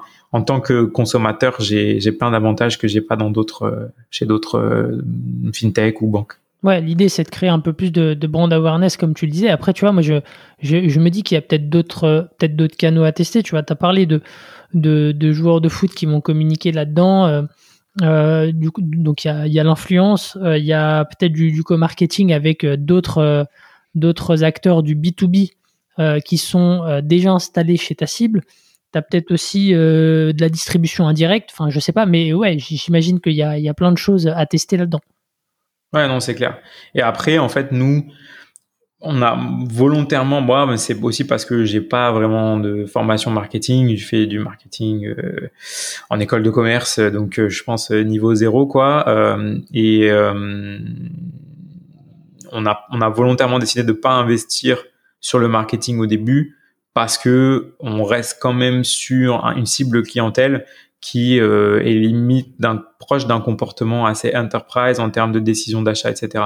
Hmm. Et où euh, de base, je pense pas que c'est le marketing qui te permet de baisser tes coûts d'acquisition, euh, mais plutôt de d'aller. Euh, nous, la stratégie, c'était d'aller sur des clients à plus forte valeur ajoutée. Donc, euh, on a quand même pas mal de grosses entreprises. on a, je sais pas euh, Bolloré, CMA, CGM, on va avoir des gros, des, des utilities euh, comme les fournisseurs d'eau, euh, des distributeurs d'eau, etc. Donc quand même pas, pas que des moyennes entreprises, mais qui ont des fortes valeurs ajoutées et qui nous permettent d'aller financer aussi les autres euh, clients à, moins forte valeur ajoutée et dont le, la rentabilité, en tout cas le payback time sur le coût d'acquisition est un hmm. peu plus long.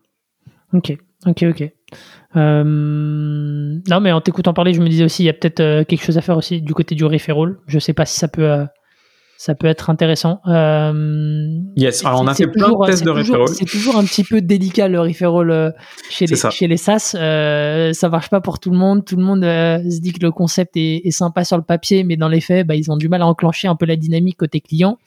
Donc, euh, donc ça. Nous, on a fait plein de tests de referral euh, et il y a eu, euh, en fait, c'est un. Et d'ailleurs, il y a une sensibilité prix euh, assez élevée nous au referral.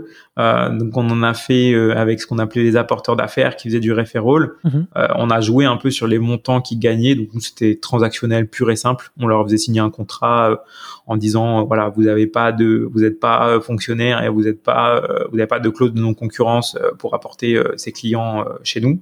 Et du moment qu'il signait ça, euh, et, euh, il pouvait apporter des clients. Il y a eu euh, un moment où je pense c'est devenu assez inefficace parce que du coup, il, il, il, valorisait plus du tout. Enfin, en tout cas, le, taux de conversion était devenu plus faible. Donc, on avait beaucoup plus de leads, mais le taux de conversion baissait. Donc, c'était quasiment presque jeter l'argent par les fenêtres.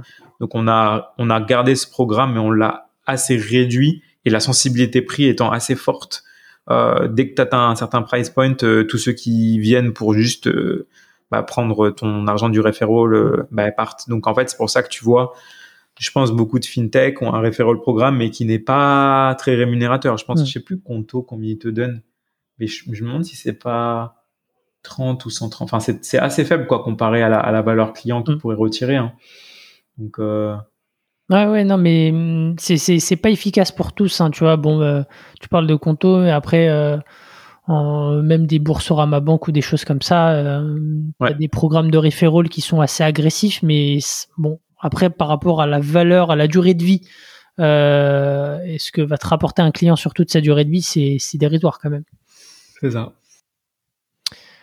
Ok, euh, bah avant de passer à la suite, tu vois, j'aimerais bien euh, et parler d'organisation parce que tu as une organisation qui est décentralisée aujourd'hui euh, entre, entre plusieurs pays. J'aimerais bien que tu nous partages un petit peu tes apprentissages de, ces, de ces premières années avec Julaya, qu'ils soient issus d'échecs ou, ou, bien de succès. Ok, alors je pense que sur la partie échec, pour moi, c'est en fait, quand t'es, euh, quand c'est ta première boîte, donc quand t'es first time founder, euh, ta, ta courbe d'apprentissage est énorme. Du coup, tu fais, ben, quand tu regardes à ce que tu avais fait dans le passé, à chaque fois, tu te dis, euh, c'est pas passé loin, euh, j'aurais pas dû faire ça, j'aurais dû faire ça, j'aurais dû faire ça, etc. Donc nous, on a eu, j'ai tellement d'exemples à donner que euh, on pourrait refaire un podcast complet sur ça. Mais euh, je peux en donner quelques-uns sans faire de de name dropping. Par exemple, nous sur notre première première levée, on a on n'a pas choisi des bons avocats, euh, la documentation, enfin c'était euh, beaucoup de je pense qu'au début tu mets tu fais très attention à plein de points de détail après tu comprends il y a plein de business angels ils lisent même pas les docs ils signent ils disent OK c'est bon hmm. parce que euh, en fait voilà c'est je pense que les business angels parfois doivent rigoler quand ils voient certains first time founders qui font certaines choses en disant waouh ils ont encore beaucoup de route mais on croit dans leur capacité à apprendre et limite, c'est un peu l'excitation de, de, se revoir quelques années avant mhm. euh, et de se dire, ouais, il y a, y a, beaucoup de risques, mais euh, je, je, je, crois dans le potentiel de cette personne de surmonter un peu toutes les étapes. Euh, nous, je pense que très clairement, on a été très lent sur pas mal d'aspects, mais c'est ce qui nous a permis aussi de mieux connaître notre marché. Donc, je pense que, par exemple, au niveau commercial, on aurait pu être plus agressif beaucoup plus tôt. Euh, mais bon, ça a été, on a fait comme ça et on est là où on est aujourd'hui. Mais si je refaisais une boîte, je ne je referais pas comme ça, c'est sûr. Qu'est-ce qui te fait euh, dire que vous avez été lent euh?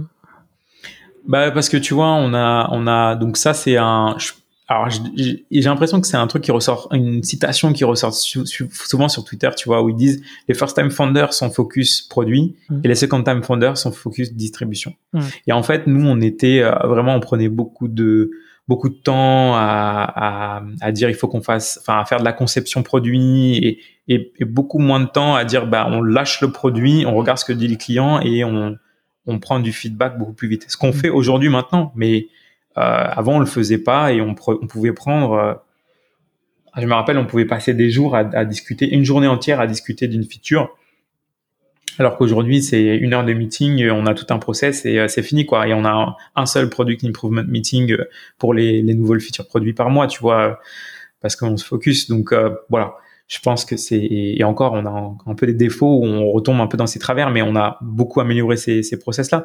Mm. Euh, sur la connaissance des investisseurs, au début, tu vois, t'es, euh, quand tu es first time founder, tu as l'impression que les investisseurs, ils sont sur un piédestal et tout, alors qu'en fait, après, tu apprends que c'est plutôt toujours une relation quasiment commerciale et de négociation entre les deux, hmm. tu vois. Et mais au début, tu tu sais pas ça et donc euh, limite tu te plies en quatre quand un investisseur et il te dit ah j'aimerais bien avoir tel document. Ah je te donne un exemple là récemment. Euh, on a un j'espère il parle pas français donc ça on a une banque de développement euh, international mhm. qui devait qui qui doit mettre de la dette chez nous ils sont en train de faire une due diligence, mais je te, je te laisse passer à due diligence. Hein.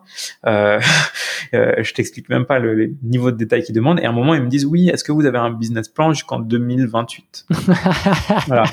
Et moi, je regarde, donc je dis, est-ce que votre gouvernement, je vais pas citer le, le nom du pays, il a un budget jusqu'en 2028, tu vois Et l'autre, bon, il savait pas quoi dire. Et je dis, ben voilà, c'est, vous vous rendez compte de l'absurdité de ce que vous demandez. Avant, je me serais jamais permis de faire ça en invest. J'aurais dit, oui, oui, oui, oui, j'en ai un, bien sûr. Mm. Puis j'aurais travaillé toute la nuit pour sortir le business plan jusqu'en 2028 et dire, le voici.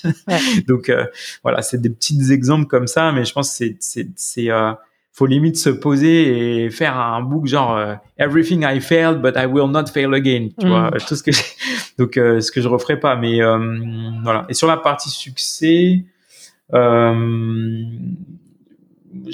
bon c'est toujours il faut toujours être un peu plus humble parce que je pense qu'aujourd'hui on est encore à un état une étape très early. Donc je veux dire comparé à d'autres boîtes qui sont moins early on est successful mais comparé à d'autres boîtes qui sont plus avancées on a encore beaucoup de choses à faire donc, euh, disons que de notre petit point de vue de euh, boîte qui fait, euh, voilà, on est, on va s'approcher du million d'euros de chiffre d'affaires et comme tu dis, 500 plus clients. alors quand, alors ça c'est le chiffre qu'on a qu'on affiche, mais on va dire actuellement en actif par mois, on est à 300 plus clients. Mm-hmm. Je pense que le les succès qu'on a, c'est que on a été, on a toujours été très très à l'écoute des clients. Et en fait, on a une sorte de principe qui est en interne et en externe. En plus, j'en reparlais encore ce matin euh, en, point founder avec mon associé, c'est qu'on la bienveillance est en premier. Donc, c'est-à-dire que chaque action que, que fasse un client ou que fasse un, un employé envers un autre employé ou autre, c'est ça doit être considéré comme bienveillant. faut jamais considérer que c'est un acte malveillant. Donc, un client qui se plaint, il se plaint pas pour faire chier quelqu'un. En fait, il se plaint parce qu'il a vraiment un problème. Peut-être qu'il l'exprime mal, ça c'est autre chose. Mais son sa, sa plainte, il faut la recevoir. Et et ça, je pense qu'il y a beaucoup de boîtes qui oublient ça et qui, au bout d'un moment, le client se plaint et ils sont là, encore un, un qui se plaint. Non. En fait, s'il y en a, s'il y a un client qui se plaint, c'est qu'il y a un problème dans tes process. Hmm. Il y a des très rares cas de gens qui sont malveillants, mais c'est pas la règle principale. Et au bout d'un moment, tu les identifies. Et d'ailleurs, nous, en ressources humaines, on les veut pas. Donc, euh, on a, on s'est séparé de certaines ressources humaines où on considérait qu'ils étaient, elles étaient trop conflictuelles, tu vois. Il y a certaines boîtes qui aiment bien ce type de personnes, mais nous, c'est pas du tout notre façon de fonctionner. Donc, euh, on, je veux dire, le seul département qui considère que les gens sont malveillants chez nous de prime abord, c'est la, compliance, hmm. qui dit que les gens de prime abord qui mettent des papiers sur notre système euh, pour euh, ouvrir un compte, ils sont malveillants, ils veulent faire des faux papiers. Hmm. C'est tout.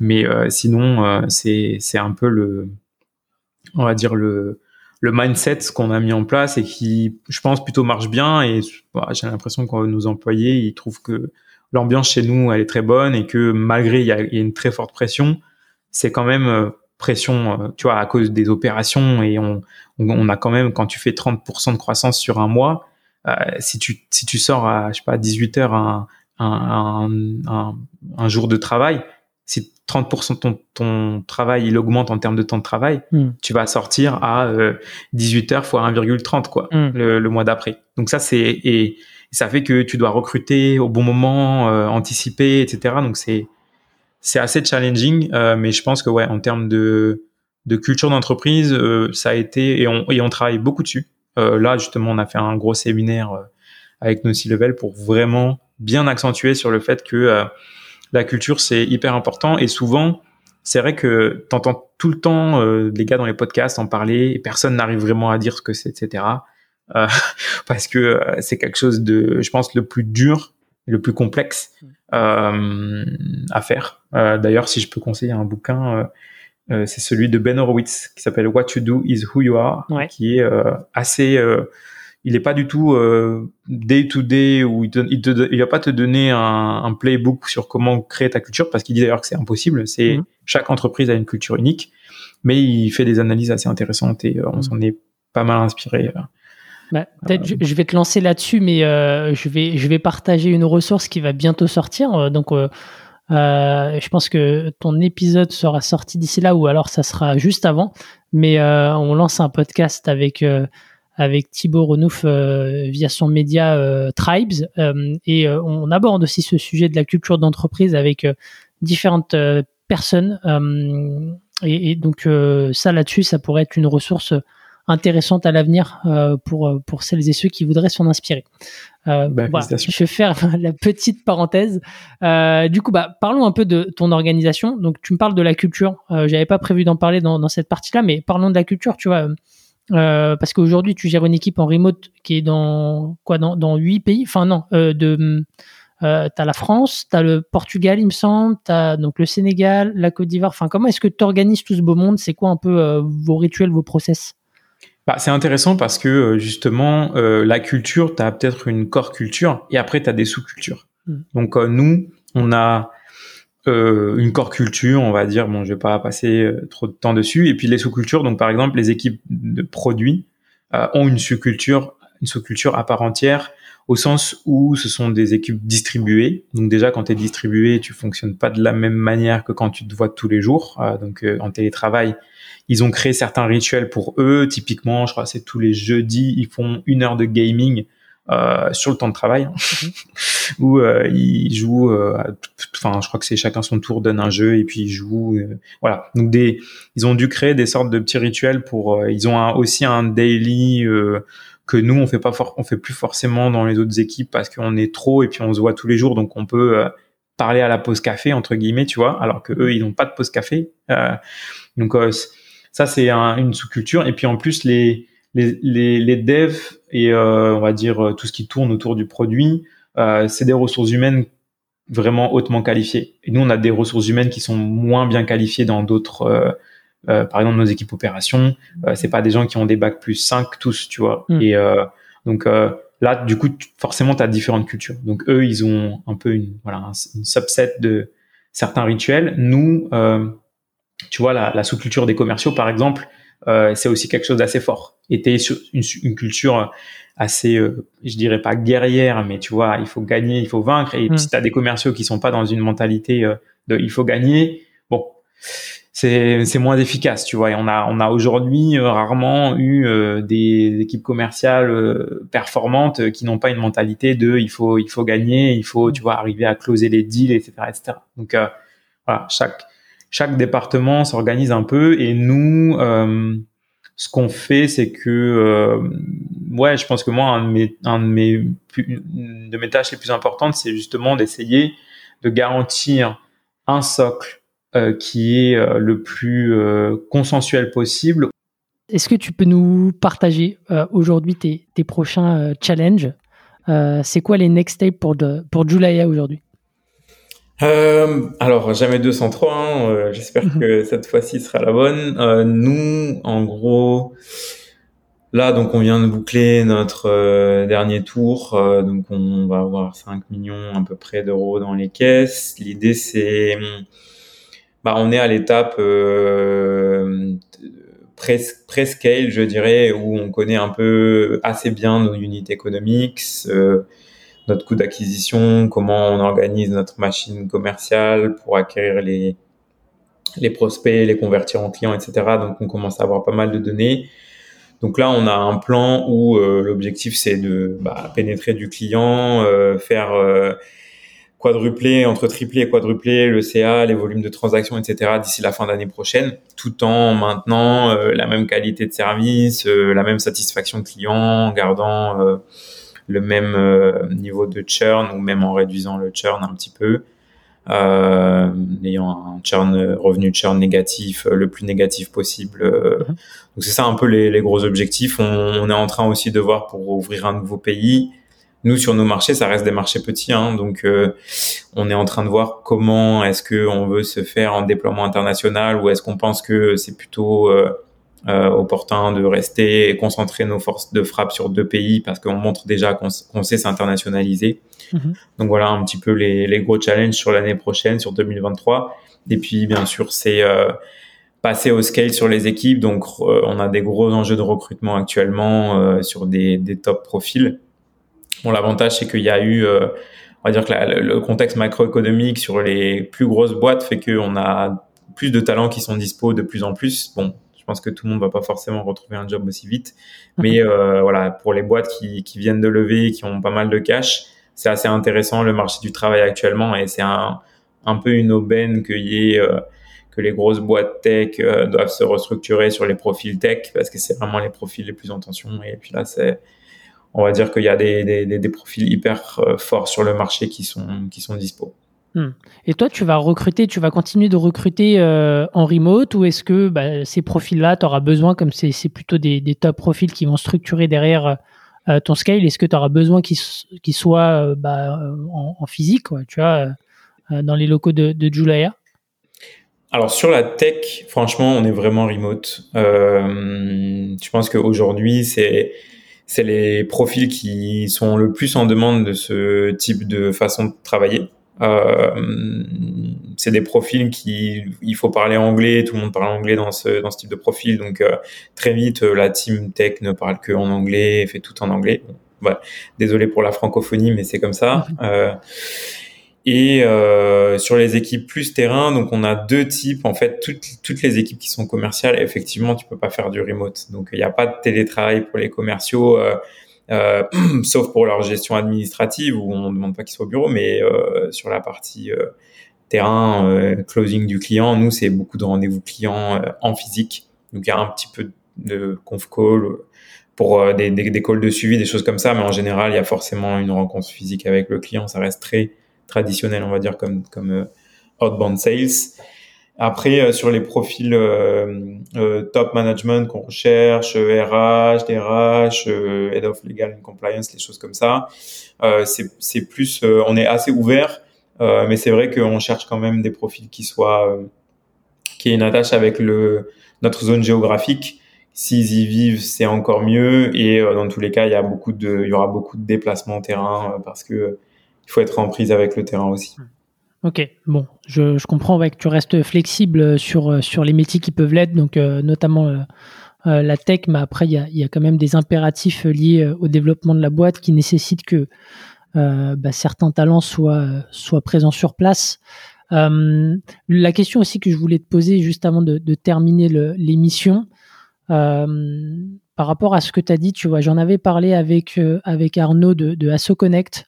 Est-ce que le fait, tu vois, de, du coup, bah, tu vois, tu dois scaler ta croissance, tu, dois, tu dois recruter. Est-ce que le fait de d'avancer, tu vois, avec un rythme un peu plus élevé de dépenses, est-ce que dans, tu vois, dans, ta tête, ça, ça génère une angoisse, tu vois. Euh, il, m'avait dit à l'époque, il avait mis plusieurs mois avant de passer, comme il était bootstrap à l'époque, euh, de passer d'un mindset où euh, bah, il était plutôt frugal à un mindset où en fait t'es pieds au plancher. Donc est-ce que toi c'est quelque chose que, tu appréhendes de ton côté en tant que aussi first time funder? Mmh, Je pense que c'est différent quand tu as bootstrappé parce que là nous on est dans une logique très on va dire VC compatible donc où euh, en fait euh, on essaie de rester. Nous maintenant, ce qu'on essaie de faire, c'est de rester dans des logiques de euh, cash efficiency. Donc, on sait forcément que on va devoir augmenter le burn parce que si tu veux tenir les niveaux de croissance qui sont attendus, tu, tu dois avoir des investissements et puis surtout il y a des effets de seuil en fait. Euh, tu as des trous de trésor qui peuvent arriver très vite quand tu dois changer de locaux parce que tu passes de Là, par exemple, en Côte d'Ivoire, on est 30, on va être plutôt 50 en fin d'année prochaine. Donc, euh, il, faut, il faut prendre des locaux qui peuvent absorber 50 personnes, mais quand tu es encore 30 aujourd'hui. Donc, euh, voilà, euh, du coup, tu vas surpayer pendant les six premiers mois de tes locaux et après sous-payer et vous serez trop jusqu'à trouver des locaux dans des nouveaux locaux dans un an et demi. Donc, tu as plein d'effets de seuil sur pas mal de dépenses très fixes, en fait, quasiment des CAPEX. Euh, euh, mais du coup, donc on regarde dans notre reporting investisseur, on envoie deux euh, deux euh, metrics ou deux KPI, c'est le burn multiple euh, où on dit on essaye toujours de rester en dessous d'un certain seuil et mhm. le cash conversion score c'est une une de, on va dire. Est-ce que tu peux juste donner peut-être un petit peu le, le rationnel derrière ce chiffre-là pour que. Alors le, en fait, le burn multiple, ce qui est bien, donc c'est euh, comment c'est calculé? Tu divises en réalité, donc c'est un indicateur assez synthétique. Euh, ça a été inventé par euh, c'est David Scott, je crois, hein, donc un Américain, un peu spécialiste des SaaS. C'est un, indicateur synthétique qui permet de dire, euh, tu divises donc ton net burn sur une période donnée par le net new euh, ARR, donc le, tout le tout le ARR en hmm. plus qui a été généré sur la même période. Donc si tu le prends sur trois mois, tu divises sur le net burn sur trois mois divisé par le net new ARR sur trois mois. Hmm. Ce qui est bien, c'est que ce chiffre-là te donne un indicateur de est-ce que euh, il y a des dépenses superflues euh, au sens où ces dépenses ne génèrent pas de, de croissance hmm. du, du, revenu. Et donc quand cet indicateur se, donc en gros, euh, il y a des, des sortes de paliers. Si vous si es en dessous de 2 sur ce ratio, ça veut dire que pour chaque euh, euro que tu dépenses, tu génères 2 euros de euh, nouveaux revenus. Hmm. Donc, si tu es en dessous de, de, de 2, c'est plutôt bien en termes de, en termes de, de ratio. Tu vois? Oh non, pardon, c'est l'inverse. C'est si pour, pour 2 euros de dépenses, tu, tu génères 1 euro de revenu. Pardon. Hmm. si tu es, en dessous de, si es en dessous de, de, ce, de ce ratio, c'est bien. Ça veut dire que tu, que, que tu es euh, sur une bonne trajectoire. Alors, si tu es en dessous de 1, ça veut dire que pour 1 euh, euro de dépenses, euh, tu génères plus d'un euro de revenu. Donc ça, c'est ça c'est bien. Ça veut dire que tu, tu vas devenir profitable dans pas longtemps euh, euh, si tu continues à croître. Donc ça, c'est plutôt à l'état de growth stage où tu dois être sur ce ratio. Mais à l'état de série A, série B, en dessous de 2, en dessous de 1,5, c'est des, des très bons ratios. Et en fait, si ce ratio se détériore, si tu montres à 3, 4, ça veut dire qu'il y a quelque chose qui va pas. Soit c'est que tu as du churn dans tes clients, donc c'est-à-dire que tu rajoutes du client, tu rajoutes du client, mais en fait, es, comme on compte que le nouveau ARR, bah en fait, hmm. euh, le nouveau ARR vient pas couvrir en fait le, ce que tu perds. Euh, soit euh, tu peux avoir une perte d'efficacité commerciale dans la conversion, euh, tes leads, ton CAC qui augmente par exemple, ou tes, ou tes leads qui sont moins convertis, euh, ou soit c'est que tu fais des dépenses qui ne rapportent pas, tu vois. Donc, euh, en général, quand tu as des vagues de recrutement euh, post-levée de fonds, ton ratio, il va vraiment se détériorer et l'objectif, c'est de le ramener dans une bonne trade assez rapidement. Donc nous on regarde ça, on regarde cet indicateur et après l'autre indicateur qui est un peu pareil mais c'est ça, ça, a été fait par Bessemer Ventures, c'est le cash conversion score. Donc là, mm. c'est plutôt sur de la gestion projetée. Donc là, tu vas diviser ton ARR euh, projeté sur 12 mois, du coup. Donc tu prends euh, ton dernier MRR, tu le projettes sur 12 mois, divisé par le, tous les fonds que tu as levés, dette equity et le cash qui te reste en banque. Mm. Et donc ça, pareil, en fonction des ratios, ils ont montré que euh, plus c'était, plus le ratio était intéressant, plus ça voulait dire que tu avais une bonne gestion du cash et que du coup, tu allais faire un bon retour pour le, pour le, pour les investisseurs et pour toi-même en tant que founder de la boîte. Quoi on, peut compter sur les VC pour créer des, indicateurs euh, pour détecter les, bonnes opportunités. Voilà, donc ça, c'est intéressant. C'est en fait, ça permet de, voir est-ce que parce qu'en fait, c'est difficile d'arbitrer euh, quand tu quand atteins un certain niveau de burn, c'est difficile d'arbitrer. Euh, T'as pas le temps de, de te dire à chaque fois euh, est-ce que cette dépense on l'a fait, on l'a fait pas, pourquoi, etc. Ou avant, tu te disais bon,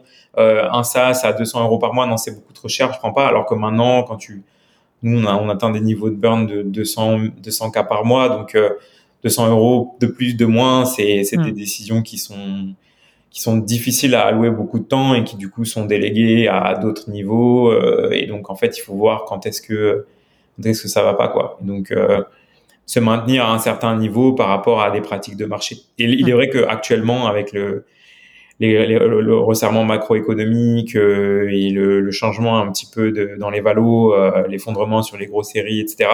Les investisseurs font, font, beaucoup plus attention à ça. Top line, euh, croissance du revenu, est beaucoup moins valorisé que croissance plutôt saine. Donc, on va plutôt valoriser un 200-300% de croissance annuelle qui est déjà énorme à nos, à nos, étapes, plutôt qu'un 500% où en fait, tu vois le ratio entre combien tu perds et combien tu crois qui est qui est très, enfin, insoutenable, quoi. C'est pas soutenable.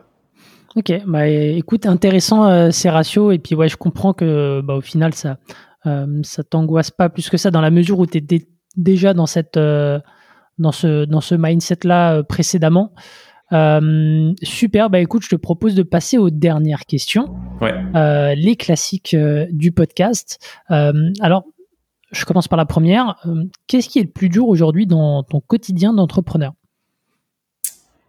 Euh, Le plus dur, c'est de bien gérer son temps, notamment sur les, en fait, la priorisation de euh, comment est-ce que tu, tu définis la gestion de ton temps stratégique. Donc, en gros, si tu dois faire des recrutements quel temps tu y alloues par rapport à combien de temps tu as alloué avant, etc. Donc ça c'est, mm.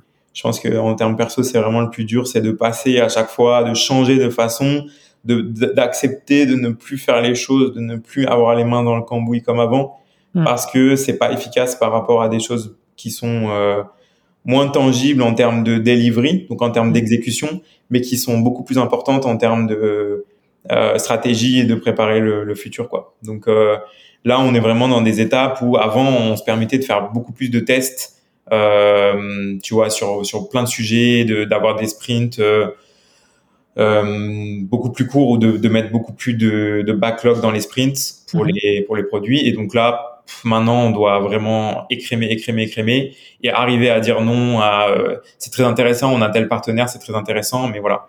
Et donc, euh, typiquement, dire non à des gens qui veulent te proposer des produits, je reçois, avant, je recevais assez d'inbound, tu vois, de nouvelles solutions que j'avais envie de tester et tout.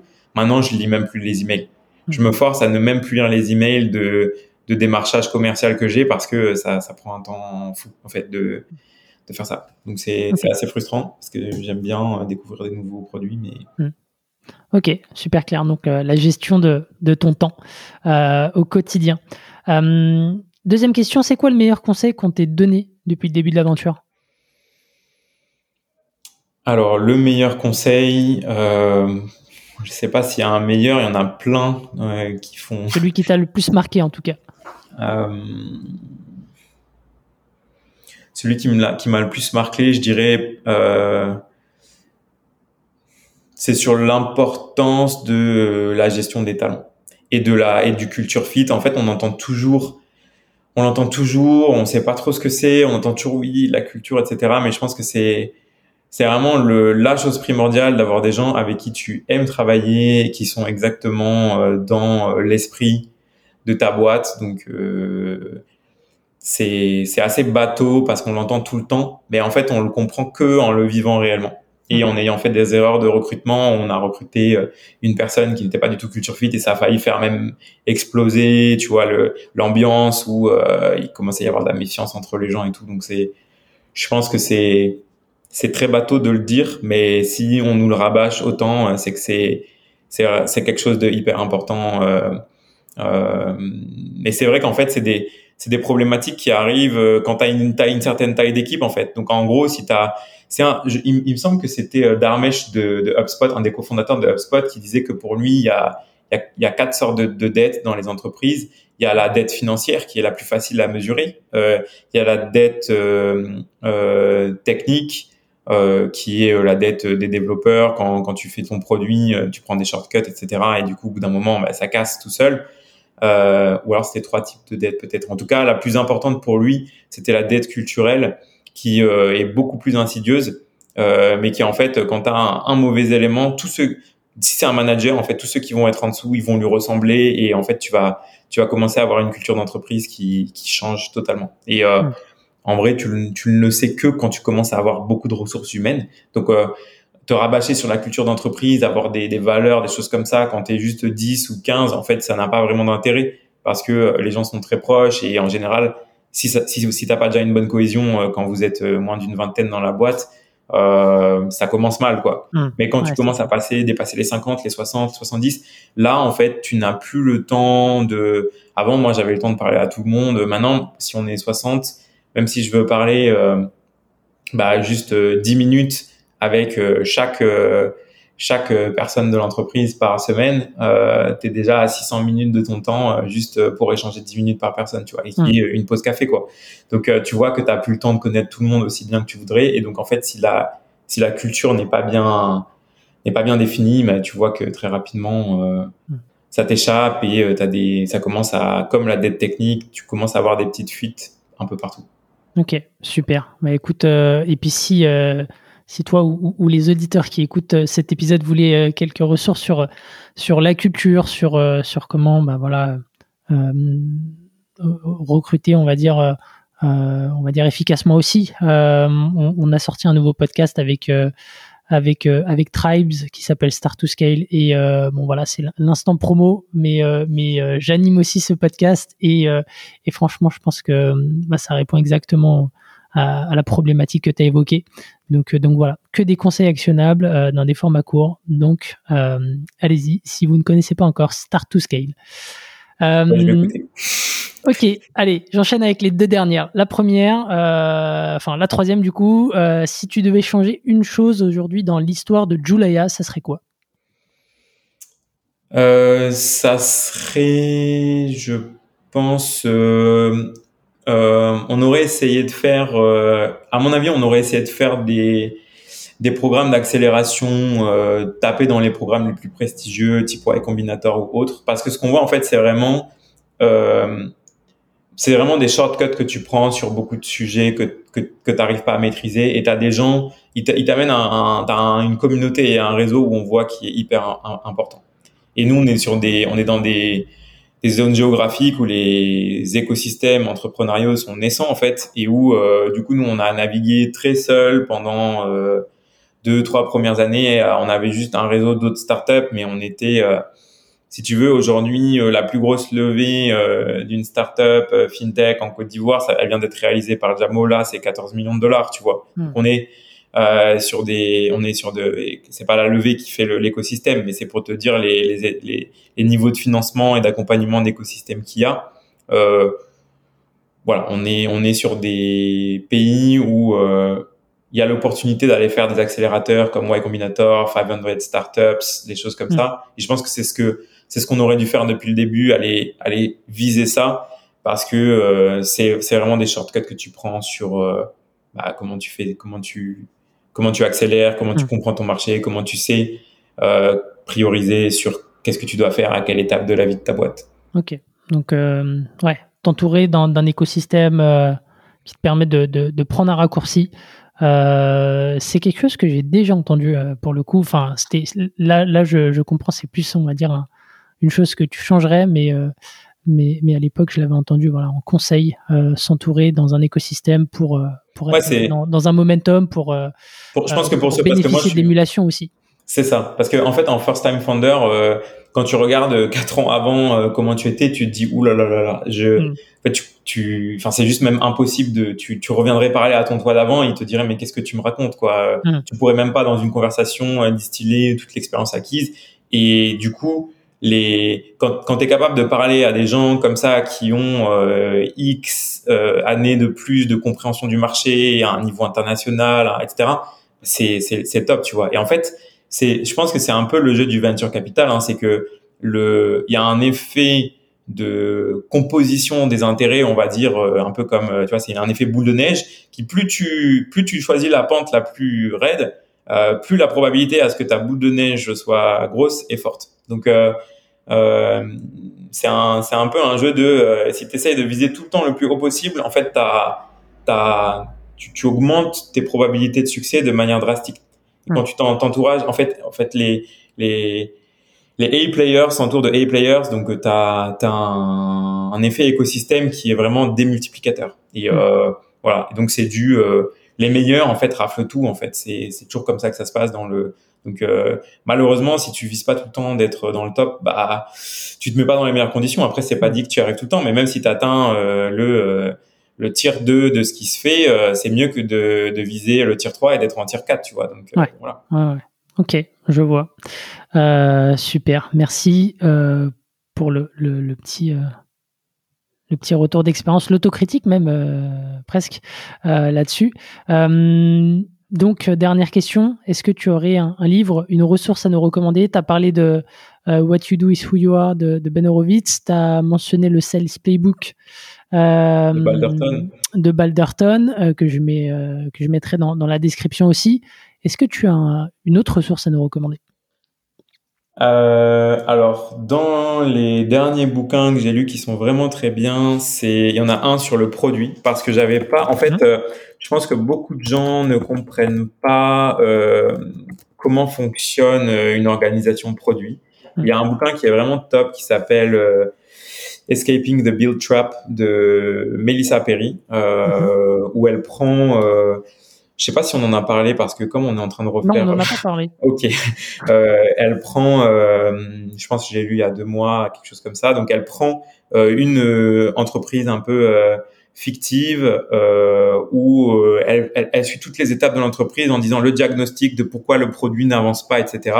Mhm. Et je pense qu'aujourd'hui, il y a beaucoup de mystification. Tu as des entreprises qui sont très product-led et d'autres qui ne le sont pas du tout et qui comprennent pas comment est-ce que quel est le rôle du produit, qu'est-ce que veut dire produit, qu'est-ce qu'un mhm. product manager, quelle, est la différence entre un product owner, product manager? Et enfin c'est assez intéressant parce qu'elle elle démonte un peu ça aussi en disant que en fait c'est une c'est une sorte de le, pour moi, en fait, le, le, produit ou product manager ou la, personne qui est au produit, ça ressemble à ce que, ce que les chefs de projet faisaient avant, mais la, la dimension technique euh, d'une personne qui est au produit est beaucoup plus forte en fait que euh, un chef de projet avant, et euh, la dimension euh, user experience était pas aussi mise en avant euh, dans les dans les dans les rôles de chef de projet. Et donc c'est c'est un bouquin qui est vraiment bien parce qu'elle te remet elle te remet en perspective bah, comment faire un une bonne carrière euh, de product management pour euh, tes propres ressources humaines parce que c'est un métier qui est assez naissant et donc du coup qui qui demande euh, beaucoup de, on va dire, c'est une industrie qui demande beaucoup de compréhension de la part de personnes qui sont pas dedans. C'est que c'est une industrie qui se construit en elle-même et donc euh, je pense que ce bouquin pour des, si tu n'es pas dans le produit ou si tu n'as pas eu de formation produit, il est très bien, il est très bien fait, très didactique. Hmm. Ok, super. Bah écoute, merci beaucoup. Euh, que des ressources inédites, c'est trop cool. Et et et bah, j'espère qu'on fera un follow-up par la suite hein, quand tu auras fait ta série A, que tu auras réussi à, à scaler un peu la boîte. ce sera avec plaisir. T'es le bienvenu. Parfait. Bah merci beaucoup pour l'invitation et avec plaisir pour revenir dans deux trois ans maximum. Allez, on, prend date. Super, merci beaucoup d'avoir écouté l'épisode jusqu'au bout et moi je vous dis à la semaine prochaine. Ciao SAS Club, c'est terminé pour aujourd'hui. Enfin presque. Si vous avez retenu un ou deux conseils, techniques ou apprentissages, Alors pensez à noter SAS Club 5 étoiles sur Apple Podcast avec un petit commentaire pour m'encourager. Et si vous êtes de la team Android, pas de problème, partagez simplement un épisode qui vous a fait kiffer sur vos réseaux sociaux. C'est ce qui m'aide à gagner en visibilité et m'encourage à produire toujours plus d'épisodes. Enfin, si vous voulez collaborer avec un copywriter qui comprend les enjeux métiers et business d'un SaaS, envoyez-moi un message sur LinkedIn, Eric Seclet, S-E-C-L-E-T. Encore merci et à la semaine prochaine.